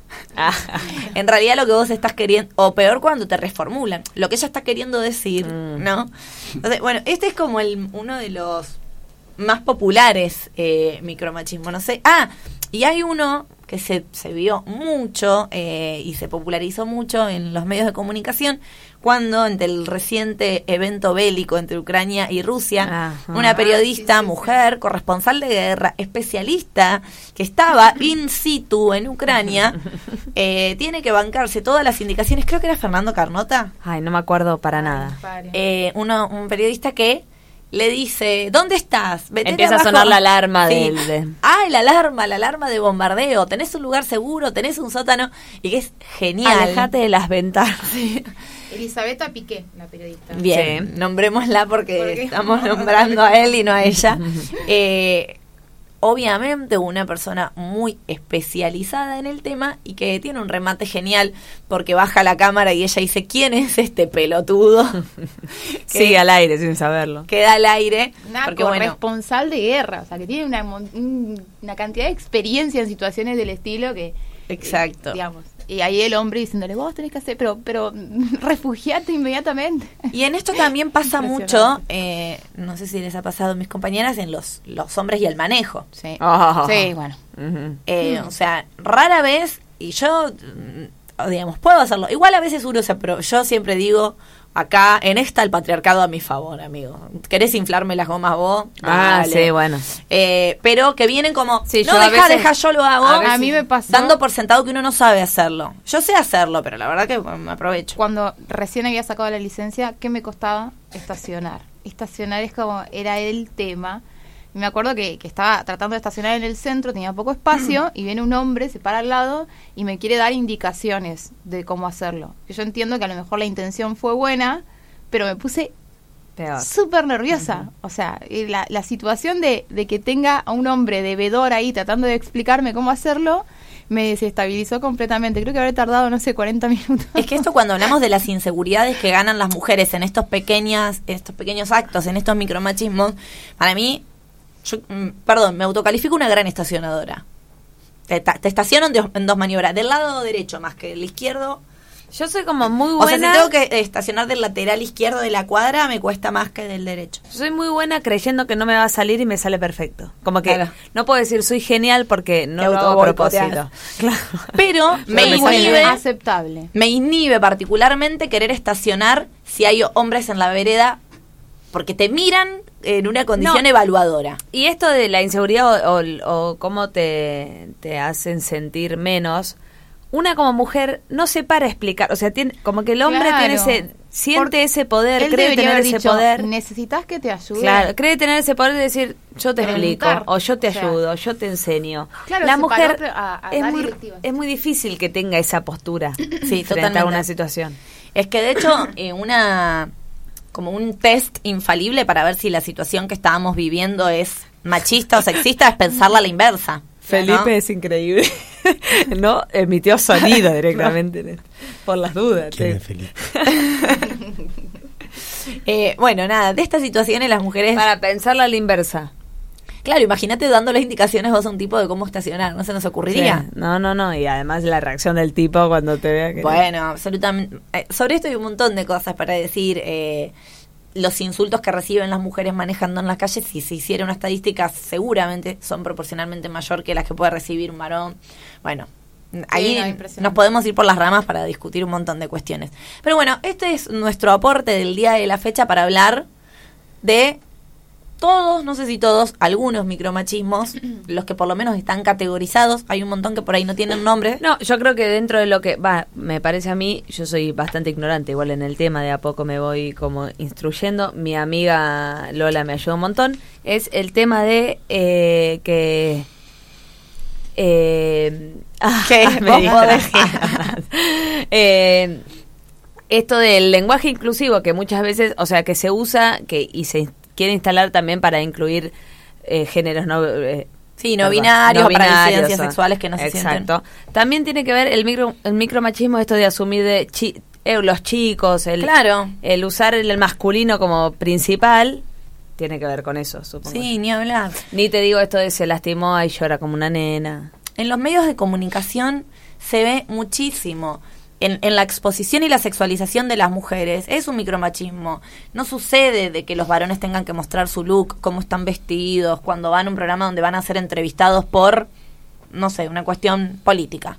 Las mujeres generalmente, y sucede esto, eh, sobre todo en el mansplaining, ¿qué es lo que termina pasando? Las mujeres tienen que acreditar el doble sus conocimientos para ocupar espacios públicos. Lo que decíamos recién de los periodistas y periodistas los y las periodistas deportivos.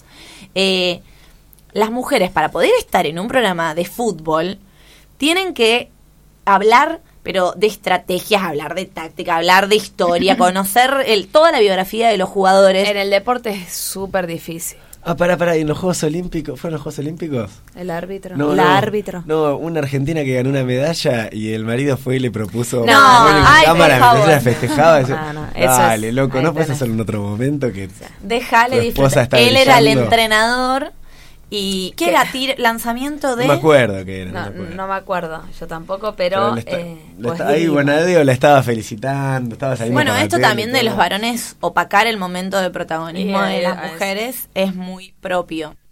Eh, como en... Ay, se me vino la película cualquiera. ¿Cuál? La de Lady Gaga. Que ella gana un premio y él sube al escenario. Star is born. Nace una estrella. Tenemos Uy. un montón. Eh, Felipe, ¿vos qué, Sí. qué opinás? ¿Qué sentís? ¿Qué sentís? Danos tu opinión. O sea, vos decís, o vos no, no te das cuenta, o sea, si vos lo has hecho o no lo has hecho, tiene que ver... que- Este, yo creo que, que en algún pasado he hecho, he hecho algunas de esas cosas. o sea, porque tampoco es con, tipo, lo hiciste, muerte. No, no. y también creo Ahí que la palabra y también creo que la palabra micromachismo habla un poco de que a veces uno no se da cuenta y quizás lo está haciendo. Eh, Por ahí no con las intenciones tan puntuales de decir estamos en una reunión de trabajo y te desacredito, pero por ahí Claro. estamos en una conversación X, Cotidiana. y de pronto estás hablando y yo te hablo encima y para decirle algo a otro que está ahí Que a enfrente lo mejor- y, y- y no me doy cuenta por ahí, ¿no? Sí, que por ahí sea un hombre no y lo... quizás tampoco no me doy cuenta si no se lo hago a un hombre, ¿no? Claro.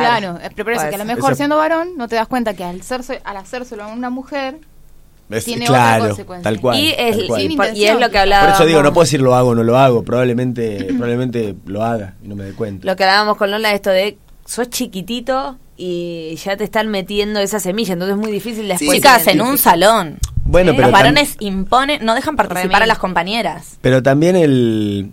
Digo, cuando, cuando esto es una cuestión eh, cultural, eh, yo también obtengo beneficios, aunque no, quiero decir, todos los hombres van en esos en, en ese tren, aunque sí. quizás particularmente uno no sea más machista que otros o, o tenga alguna intención particular o, o conscientemente Sí. se No estés de manejando esta el tren, sino estás, eh, claro, por ahí decís, te que- qué sé yo. te subieron. Digo, de pronto tengo más derecho para hablar y, y yo no me doy cuenta de ese derecho. No, no, claro, y bueno, esto de la alianza de la masculinidad, ¿no? También de Sí, que claro. ahí el, el grupo también. Ya lo dijimos veces- el, el día del 8M, ¿era? De hombres. ¿O qué era cuando hablamos de en el grupo de amigos? Ah, sí, Digan sí. algo, Claro. loco. Claro. Eh, y hay una frase, hay una frase muy, muy Cuando pasó la que- violación eh, En en, grupo. grupo. a la chica de Palermo, que eh, yo, de mis mayores indignaciones era de que estábamos todas las pibas compartiendo en todas las redes indignadas. Yo esa semana lloré, o sea, tenía una angustia, una impotencia y preguntarle a los varones que teníamos alrededor. Pobre tu novio. Pobre mi novio de esa semana. Era, ¿de qué se está hablando en el grupo de WhatsApp de tus amigos? ¿Por qué no hablan de esto? O sea, involúcrense, porque no es una lucha de las mujeres, somos la mitad de la sociedad, o sea, ¿no? Y, si fuéramos compañeros en esta lucha también sería mucho más fácil para nosotras. Y esto del aula, que para mí es súper importante, o sea, en la escuela se ve un montón Tenemos muchos amigos docentes, por eso nos de contaron. que los demás y las demás se tienen que involucrar. Estoy segura que son muchos más los que Se piensan callan. distinto Mm, y se eh, callan. y se callan que el que está haciendo su A veces hay-. Las minorías fuertes, ¿no? O sea, Sí, son, son y- menos, pero son- Y un poco fuertes. va de la mano de cómo empecé el programa recaliente con la sociedad, de la gente es mala porque quiere. Sí, no te abollaron el auto cinco chicas, ¿no? No, Sí. no, y de, de uno de elegir ser malo, o sea, elegir lo que haces, de decir, che, yo esto a mí no me copa.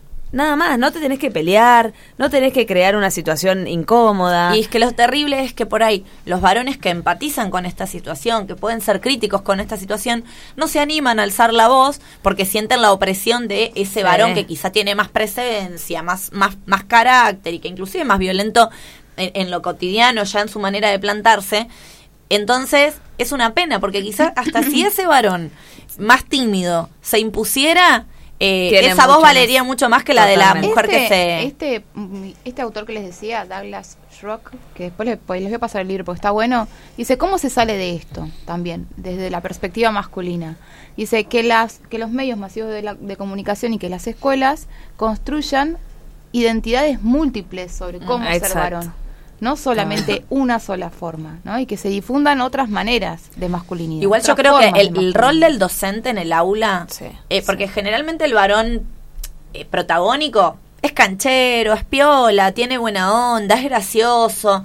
Y ahí Te es compra, clave el rol del docente en rotar la palabra entre los otros integrantes del curso, dar lugar a todas las personalidades y sobre todo a veces hay que interceder mucho más para que las voces de las mujeres sean escuchadas dentro Sí, de un, sí, de un y salón. también, digamos, eh, esto, ¿no? Atender a. Porque cuando las a la chicas se diversidad enojan- de- de- de- son las locas. diversidad de representaciones, tanto de la mujer como del varón, ¿no? Que la mujer no necesariamente es sumisa, eh, prolijita, Sí. eh, y el hombre es el rebelde, ¿no? A- a- abrir un poco. Eh, me hizo acordar esto, el otro día estaba escuchando un programa eh, de radio y era un pibe, les expli- o sea, las pibas querían explicar sobre el uso de la copita y un pibe No, les decía, no, muero". no, no, es así.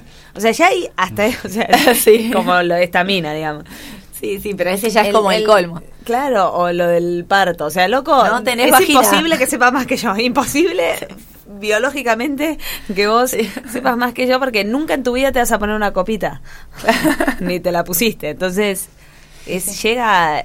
O sea, uno dice esto de exageradas, qué sé yo, y para mí ahí está. O sea, si, si vos estás pensando que es, es- que es exagerado es porque no estás ni un poco metido en... Sí, percibiendo, En eh, había también como un, un dicho de si no sos, si no sos víctima de todas estas situaciones, sos, de la, sos del sector de los privilegiados, Claro, claro. es- eh, hay una frase que, que dice como, si no sentís la viencia es porque la estás ejerciendo. Claro, o sea, Seguramente la inventó una mujer la frase y yo, pero yo digo que es mía. Para- porque me acordé. Pero es Te muy voy a interrumpir para pero, decirla. pero- pero es muy buena. Y si querés te explico qué significa.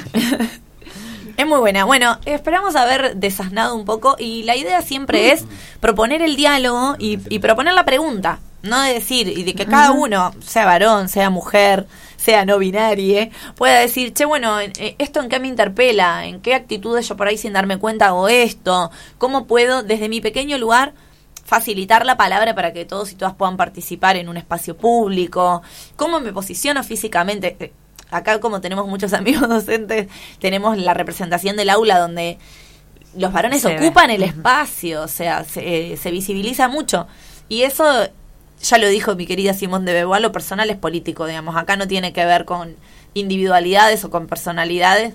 Esto después se traspola a otros espacios públicos y así se reproducen las desigualdades. Así que, nada, esperamos por lo menos haber ahí plantado la semillita de la duda para poder seguir construyendo y deconstruyéndonos. ¿Escuchamos un temilla para Sí. cerrar el tema del día? Vamos a escuchar Business Woman de Nati Peluso. La reina. La reina Nati Peluso.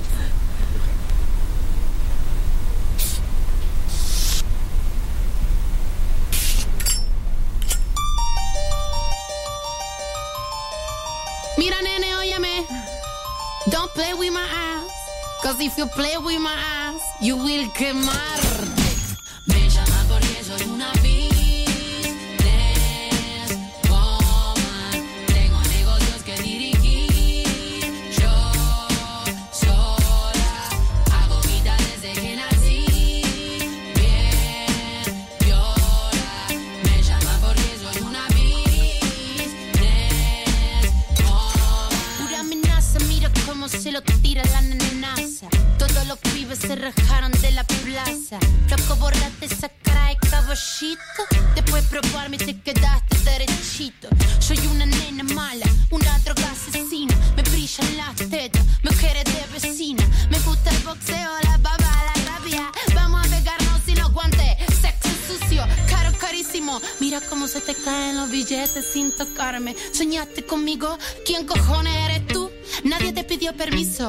Tu cara aplastada de gusto en el piso.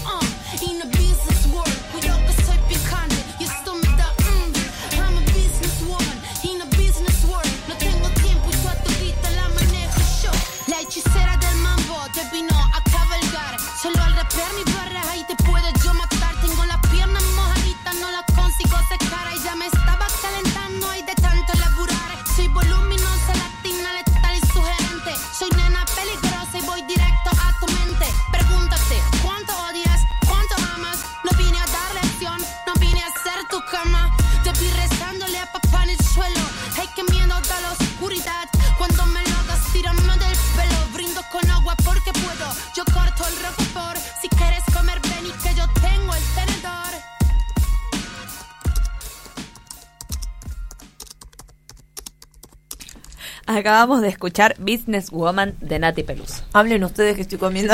Hablen más fuerte que tengo una toalla. Ay, ¿la probaste? es, Sí, está rica. Bueno, vamos a continuar que nos ¿Probaste queda poco tiempo. chilito? Pero no nos queremos ir sin escuchar esta columna que a mí me encanta porque tiene ¿Cómo se llama? historias anecdóticas del pasado de antaño.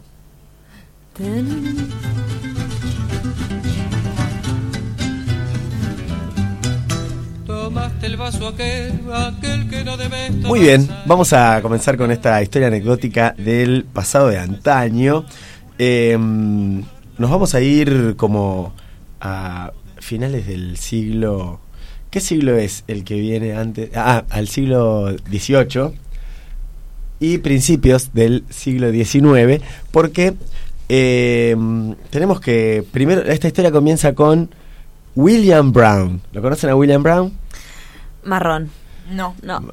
Es- Marrón es el, el Guillermo apellido. Marrón. Guillermo Marrón, pero no, Guillermo Brown, el almirante Brown. Fue Ah. eh, un personaje sí. muy, muy importante. Claro, en almirante la no se llama almirante. No, no, almirante era su cargo, Admiral. Admiral Brown. Eh, nació en el Reino de Irlanda en 1777. se ¿Era un duende? No era un duende, era bastante pálido igual. Eh, se nacionalizó argentino Oh. y es considerado el padre de la Armada Es Argentina. irlanger, argen, irlangentino. Irland sí, sí, viste que es una cosa, esa- esas mezclas. Argenles. Sí, Des. eh, Argenles. Irlangertino. Eh, Almirante Brown, el Almirante Brown llega a Buenos Aires a finales de 1809, perdón, a Buenos Aires no, a Montevideo. Se instala en Montevideo, él ya era militar, eh, pero bueno, no sé qué le pasa ahí por, con Inglaterra, con Irlanda, que dice, bueno, me voy. Y se viene, se viene a Montevideo. Debería estar pasando bastante mal para ser irlandés y nacionalizarse argentino. Eh, Eh, sí. Además, ¿qué estaría pasando con Inglaterra, Irlanda? Muy, como muy... Pero en esa época Argentina era otra, era otra cosa. Eran otros tiempos. Eh, Claro, eran tiempos Eran divertidos. Era otra lista. Eh, se instala en Montevideo en 1809 y él como era marinero, obviamente militar y, y marino, Y donde manda eh, comienza a dedicarse Vamos a al... interrumpirlo todo el tiempo. Ay, sí. Vamos a vengarnos. Estamos... ¿Pueden parar, por favor? Sí, perdón, perdón. Eh, Un poquito de tu propia medicina. No hablen todo el programa. Precisamente para poder hablar tranquilo ahora. ¿Puede ser, por favor? Sí, perdón. Voy a hacer como casero y voy a decir. Casero, chicos, eso es increíble. Pero dale, seguí. Se, se hacen fam- que chupines, se ponen chupines, no sé qué cosa. Qué Bien. mal que está acá. Yo que solo quería conocer el mundo entero. Dice que esa era la canción del marinero. Ah, el va, marinero, muy marinero. bien. Entonces, era marinero. Se instala en Montevideo en 1809. Comienza a dedicarse al comercio, pero obviamente la época no estaba para el comercio. Lo divertido estaba en otro lado.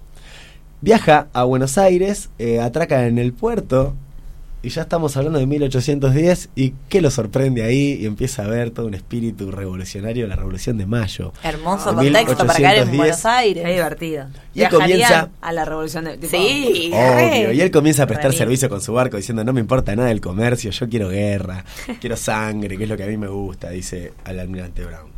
Eh, Con razón hay entonces, calles con su nombre ahora. En, en 1814 organiza y ejecuta la toma de la isla Martín García que todavía estaba en manos de los realistas. O sea, organiza un par de barcos y dice, vamos a Eh. sacarlo de allá y va, el tipo le encantaba. Ir primero y reventar todo a bombazos. Fan de tirar cañonazos.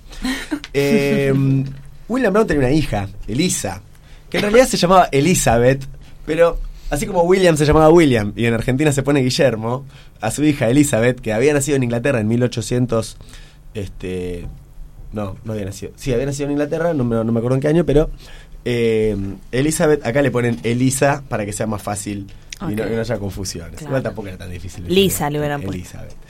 En Eh, 1810 en Inglaterra.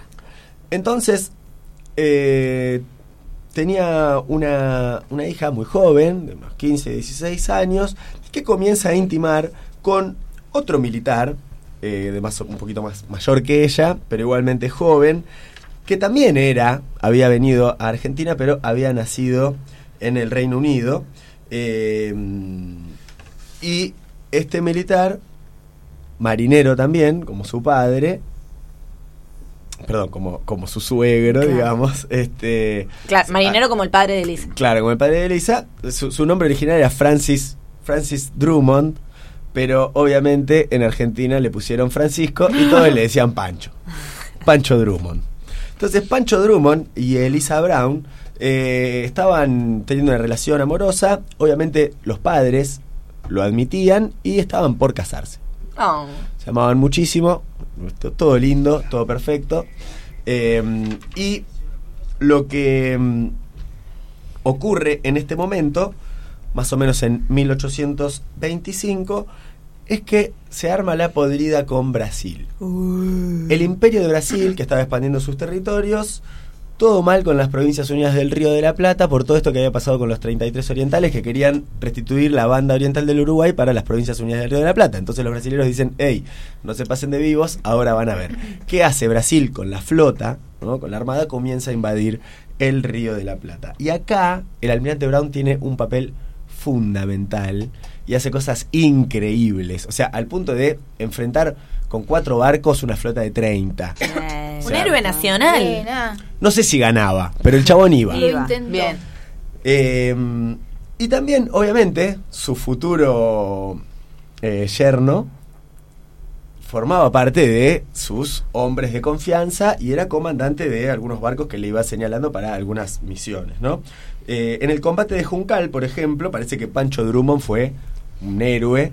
Este, hasta que tenemos el combate, un combate un poco más complicado. Fue una de las, uno de los, una de las batallas navales más sangrientas que tuvo la, guerra contra Brasil, eh, que se llama la batalla de Monte Santiago. Almirante Brown pone al mando del bergantín Independencia a eh, Pancho, ¿no? a Francisco Drummond, que se iba a casar con su hija Elisa. Eh, y en este combate tenemos que cuatro buques enfrentan, o sea, cuatro buques argentinos enfre- se enfrentan con cuatro buques brasileños. ¿no? Comienzan a, a resistir ahí a los bombazos de buque a buque. Eh, y tras 48 horas de combate, 48 horas de combate, Dios mío. eh, ya el este este el, este el buque Independencia que estaba al mando de eh, Pancho, ya habían tirado la mitad de los cañones al agua porque el barco Ya está, se, se estaba hundía, para- estaba medio prendido fuego y la mitad de los hombres estaban heridos o muertos. Almirante Brown, Guillermo Brown, le dice a Pancho, le dice, bueno, dale, da la orden de evacuar, prende fuego lo que queda de la nave para que no se lleven el casco y nos vamos, ya está. Y eh, los hombres se niegan, dicen que no, que de ninguna manera. Entonces Pancho dice, ok, listo, nos quedamos. Pero no tenían con qué disparar. Entonces se va en un barco, en un botecito. Medio piratas del Caribe que meten Sí, tenedores. Claro, eso, tal cual. Entonces, eh, ya a esta altura de la batalla naval, eh, a Pancho ya le habían volado de un tiro la oreja, por ejemplo. Ay, Estaba no. sin la oreja. Y se sube a un bote y va hasta otro barco que tenían más cerca y le piden municiones y dice que no tienen. Entonces se va hasta otro. Cuando sube a la borda del otro barco. Como que no imagino todo eso, porque es una velocidad muy lenta. O sea, Sí, sí. me voy a, otro, me voy a un bote a buscar municiones y tardó. Iba a tenía gente que remaba con él, ¿no? Pero, bueno, igual, como que. Eh, cuando sube a, a pedir municiones a este segundo barco al que llega, ni bien se sube a la borda, un cañonazo le vuela prácticamente el- la pierna, a la altura del fémur, y esa herida lo lleva a la muerte tres horas más tarde. En su lecho de muerte, eh, entrega el anillo de bodas ah, antes de morir para que se lo lleven a, a su Elisa. amada. Elisa. Eh, Pancho muere, lo velan. eh, y el- un- en un velorio muy Lo par- velan. Sí, lo- Ay, perdón, ¿puedo En- sumarte algo? En un velorio muy particular, depende. El- el- supuestamente las últimas palabras del, de Pancho, a quien estaba con él. Dice, querido Juan, se me nubla la vista. ¿Lo ibas a decir? No, no, Ah, decilas. no veré las montañas de Escocia. Este reloj es para mi padre y este anillo es para Elisa. Dile al almirante que he cumplido mi deber y muero como un hombre. Ah, va, muy largo. Mucho texto, Eh, Pancho. Sí, porque parece que, pa- parece que su agonía fueron como tres horas. Claro, así que claro, tuvo tiempo, tiempo de para- decirlo. Tuvo tiempo de hablar. Igualmente sospecho de todas las frases antes de morir. Sí. Yo creo que mi frase antes de morir va a ser la puta madre, cómo me duele ahora, esto". si no escribís Claro, nosotros sí. te... Eh, pero bueno, él muy romántico y todo, dice, lleven este, lleven este Anillo para este Elisa. anillo para Elisa. Eh, en el, en el- bueno, en el, en los ritos fúnebres, muy llamativo, los ritos fúnebres cada, cada cuarto de hora se disparaba un cañonazo hasta que lo llevaron a enterrar, ¿no? Oh. O sea, es un ritual así para un héroe de guerra. Qué duro el padre. Este- Volver y decirle a la hija. Entonces, le dice... eh, Con el anillito en la mano. le dice eh, Guillermo Brown a Elisa, bueno, lamentablemente So Pancho sorry, bro. ha muriado, ha, ha muriado, Ha muerto como un hombre en batalla, acá está su anillo. Eh, Y el reloj de- para su Perdón, un dato de color, nada que ver. Beethoven compone para Elisa No te puedo creer. el 27 de abril de 1810, que es el día de que, que nace Elisa. Elizabeth. Casualidad extraña. Qué cosa, ¿eh? Qué bárbaro. Sí, la verdad que sí. Bueno, nada. El Beto, qué grande. Bueno, em, bien. Le Ocho lleva el meses- anillo. ocho meses. Lo hemos Ocho meses- interrumpido tanto. ocho meses- Con tantas cosas distintas. Ocho meses más tarde, eh. Elisa, muy deprimida, muy triste, se va caminando al río para bañarse. 27 de diciembre, hacía Ay. mucha hacía, hacía mucho calor, Miedo. Ay. flotando en el río, ahogada. Ay, Muerte. lo llevó. Muerte. Se mató. Tenemos, Creemos que sí. tenemos dos Dos. historias. Si vamos, o sea, si vamos, si seguimos la lógica de la historia que Pancho antes de morir dice llévenle este anillo Sí. a Elisa, muero como un hombre, etcétera, etcétera. Ella el 27, ella el 27 de diciembre eh, se pone el vestido de novia, toma el anillo, va caminando hasta el río y se suicida por amor. Para estar con él toda la vida. Para estar con él toda, Toda la vida no, casarse toda con la él. muerte. Exactamente, Así con toda la muerte por La él. eternidad. Con el vestido blanco va Sí. caminando Se deja ir. por el, por el río y se deja llevar y se ahoga. Esa sería la versión más, más, más romántica de la historia. Es la que no, la que queremos, ¿eh? la que queremos, Sí. Y la realidad es la que, que nos lleva a, a creer en estas historias. Pero también dicen que posible que en realidad no fue tanto un suicidio premeditado con el vestido blanco, que no hay datos de que haya tenido el vestido de novia puesto, que en realidad había ido al río con su hermanito menor, por lo tanto no, uno no se va a suicidar con un, no, deja un chiquito crudo. de 6 años. Por ahí le dejó el anillo y le dijo, toma, Y para que, mí. y que en realidad ella se mete porque hacía mucho calor y lamentablemente se cae en un pozo o había un remolino en el río lleva. y no pudo salir y murió. También dicen que no, que en Ah. realidad no fue que no fue un accidente, sino que fue suicidio, pero que declararon un accidente por todo el estigma que hay con el suicida, sobre todo en, en el pasado, ¿no? Bueno, ahora también, pero en el pasado más que nada. Así que no sabemos Realmente. en efecto vamos. qué pasó. Cada uno puede elegir si Pero imaginar- Pancho y Elisa se encontraron en- sí, eso, eso sí, eso- de eso estamos completamente seguros. Que Pancho y Elisa todavía están juntos. De hecho, los restos de ambos descansan juntos. Ah, bien. Eh, no. Perdón, tengo entendido que sí, que descansaban juntos Ah, en, y después los separaron. en, Sí. en una capilla y que después a ella lo llevaron al cementerio de la Recoleta con los del padre. Los restos del almirante Brown están en un cofrecito de tipo de bronce que se hizo con un cañón que se fundió para armar la urna de él. Tienen como un monolito verde. Bueno, Increíble. tarde se nos hizo, perdón. Bueno, esa, esta es entonces la historia de Elisa Brown, Muy Pancho buena, ¿eh? Me gusta. y Guillermo Brown. Interesante, Este, muy buena. Y bueno, y sí, y muy bueno también que haya barcos, ¿no? Porque bombas, barcos, Sí, anillos. Piratas hermoso. del Caribe. Bueno, nos despedimos rapidito antes de que... Y después salen para cerrarnos a tirar la data de con qué seguimos. Comenzamos despidiéndola a ella, mi queridísima amiga personal, hoy se ha lucido con su micromachismo, no el de ella, sino el que nos comunicó, nuestra queridísima Rita. Se lucía. Se luce por el micromachismo. Gracias por micromachismo, Julián. Muchas gracias, Lola. Muchas gracias a todos y a todas. Nos vemos la semana que viene y hasta la victoria. Siempre. Lo despedimos a él que nos dejó con una historia de amor que nos rompe el corazón, nuestro queridísimo Felipe. Bueno, muy buenas noches. Eh, espero que les haya gustado la historia. Espero que hayan Sí, valorado que no que no me interrumpí en Muy ningún bien. momento. Lo valoramos, Eh, lo valoramos. Apláudanme por eso. Y te Y interrumpimos todo. me hubo- me woman interrumpieron permanentemente. Muy bien, la despedimos a ella, mi otra amiga personal, que le suma la gracia a este programa, que por suerte volvió desde la semana pasada, nuestra queridísima Salem. Muchas gracias por acompañarnos. Recuerden seguirnos en nuestras redes sociales, arroba Gorlami Radio. Eh, acá estaremos, Spotify Radio Gorlami, todos los martes, 18 horas. Eh, los queremos. Y le mandamos un beso A las 17 horas de Paraguay. a las 17 horas de Paraguay. Le A mandamos un beso a Nacho. el cerebro, la columna, la médula espinal, el alma mater, el trueno entre las hojas, que la semana que viene ya está entre nosotros. Nos despedimos, como todos los martes, los vamos a esperar a las 6 de la tarde hasta las 8. ¿Y, Y, ahora? los dejamos con eh, Luján, Ciudad de Artistas, Maxi Conti y Carolina Peguín en el Trinidad Guevara. Eh, Y chau. Le doy la palabra a Lola. ¡Ah! no, pero yo te despedí o no? Sí, A no, vos pero yo a vos, claro, nadie te Ah, despido. Pero bueno, se quedan con eh, Luján Ciudad de Artistas, el evento de Acal en el Trinidad Guevara, con Maxi Conti y Carolina Piguín. Y no nos podemos ir sin antes despedirla a ella. Más fuerte que ayer, pero en este caso eh, cero tóxica. no sabía con qué decir. Ella. ¡Lola!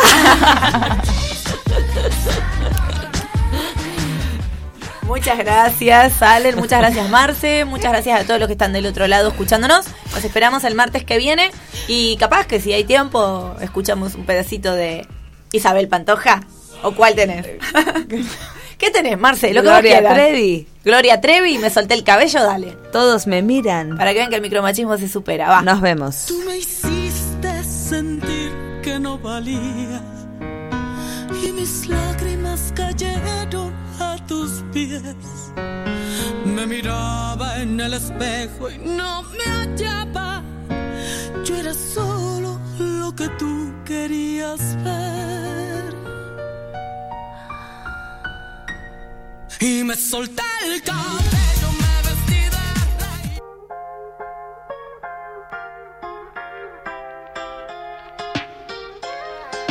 Nuevo canal de denuncias por ventas de drogas. Comunicate a través del WhatsApp 02323 681 700. Entre todos, podemos hacer un Luján más seguro.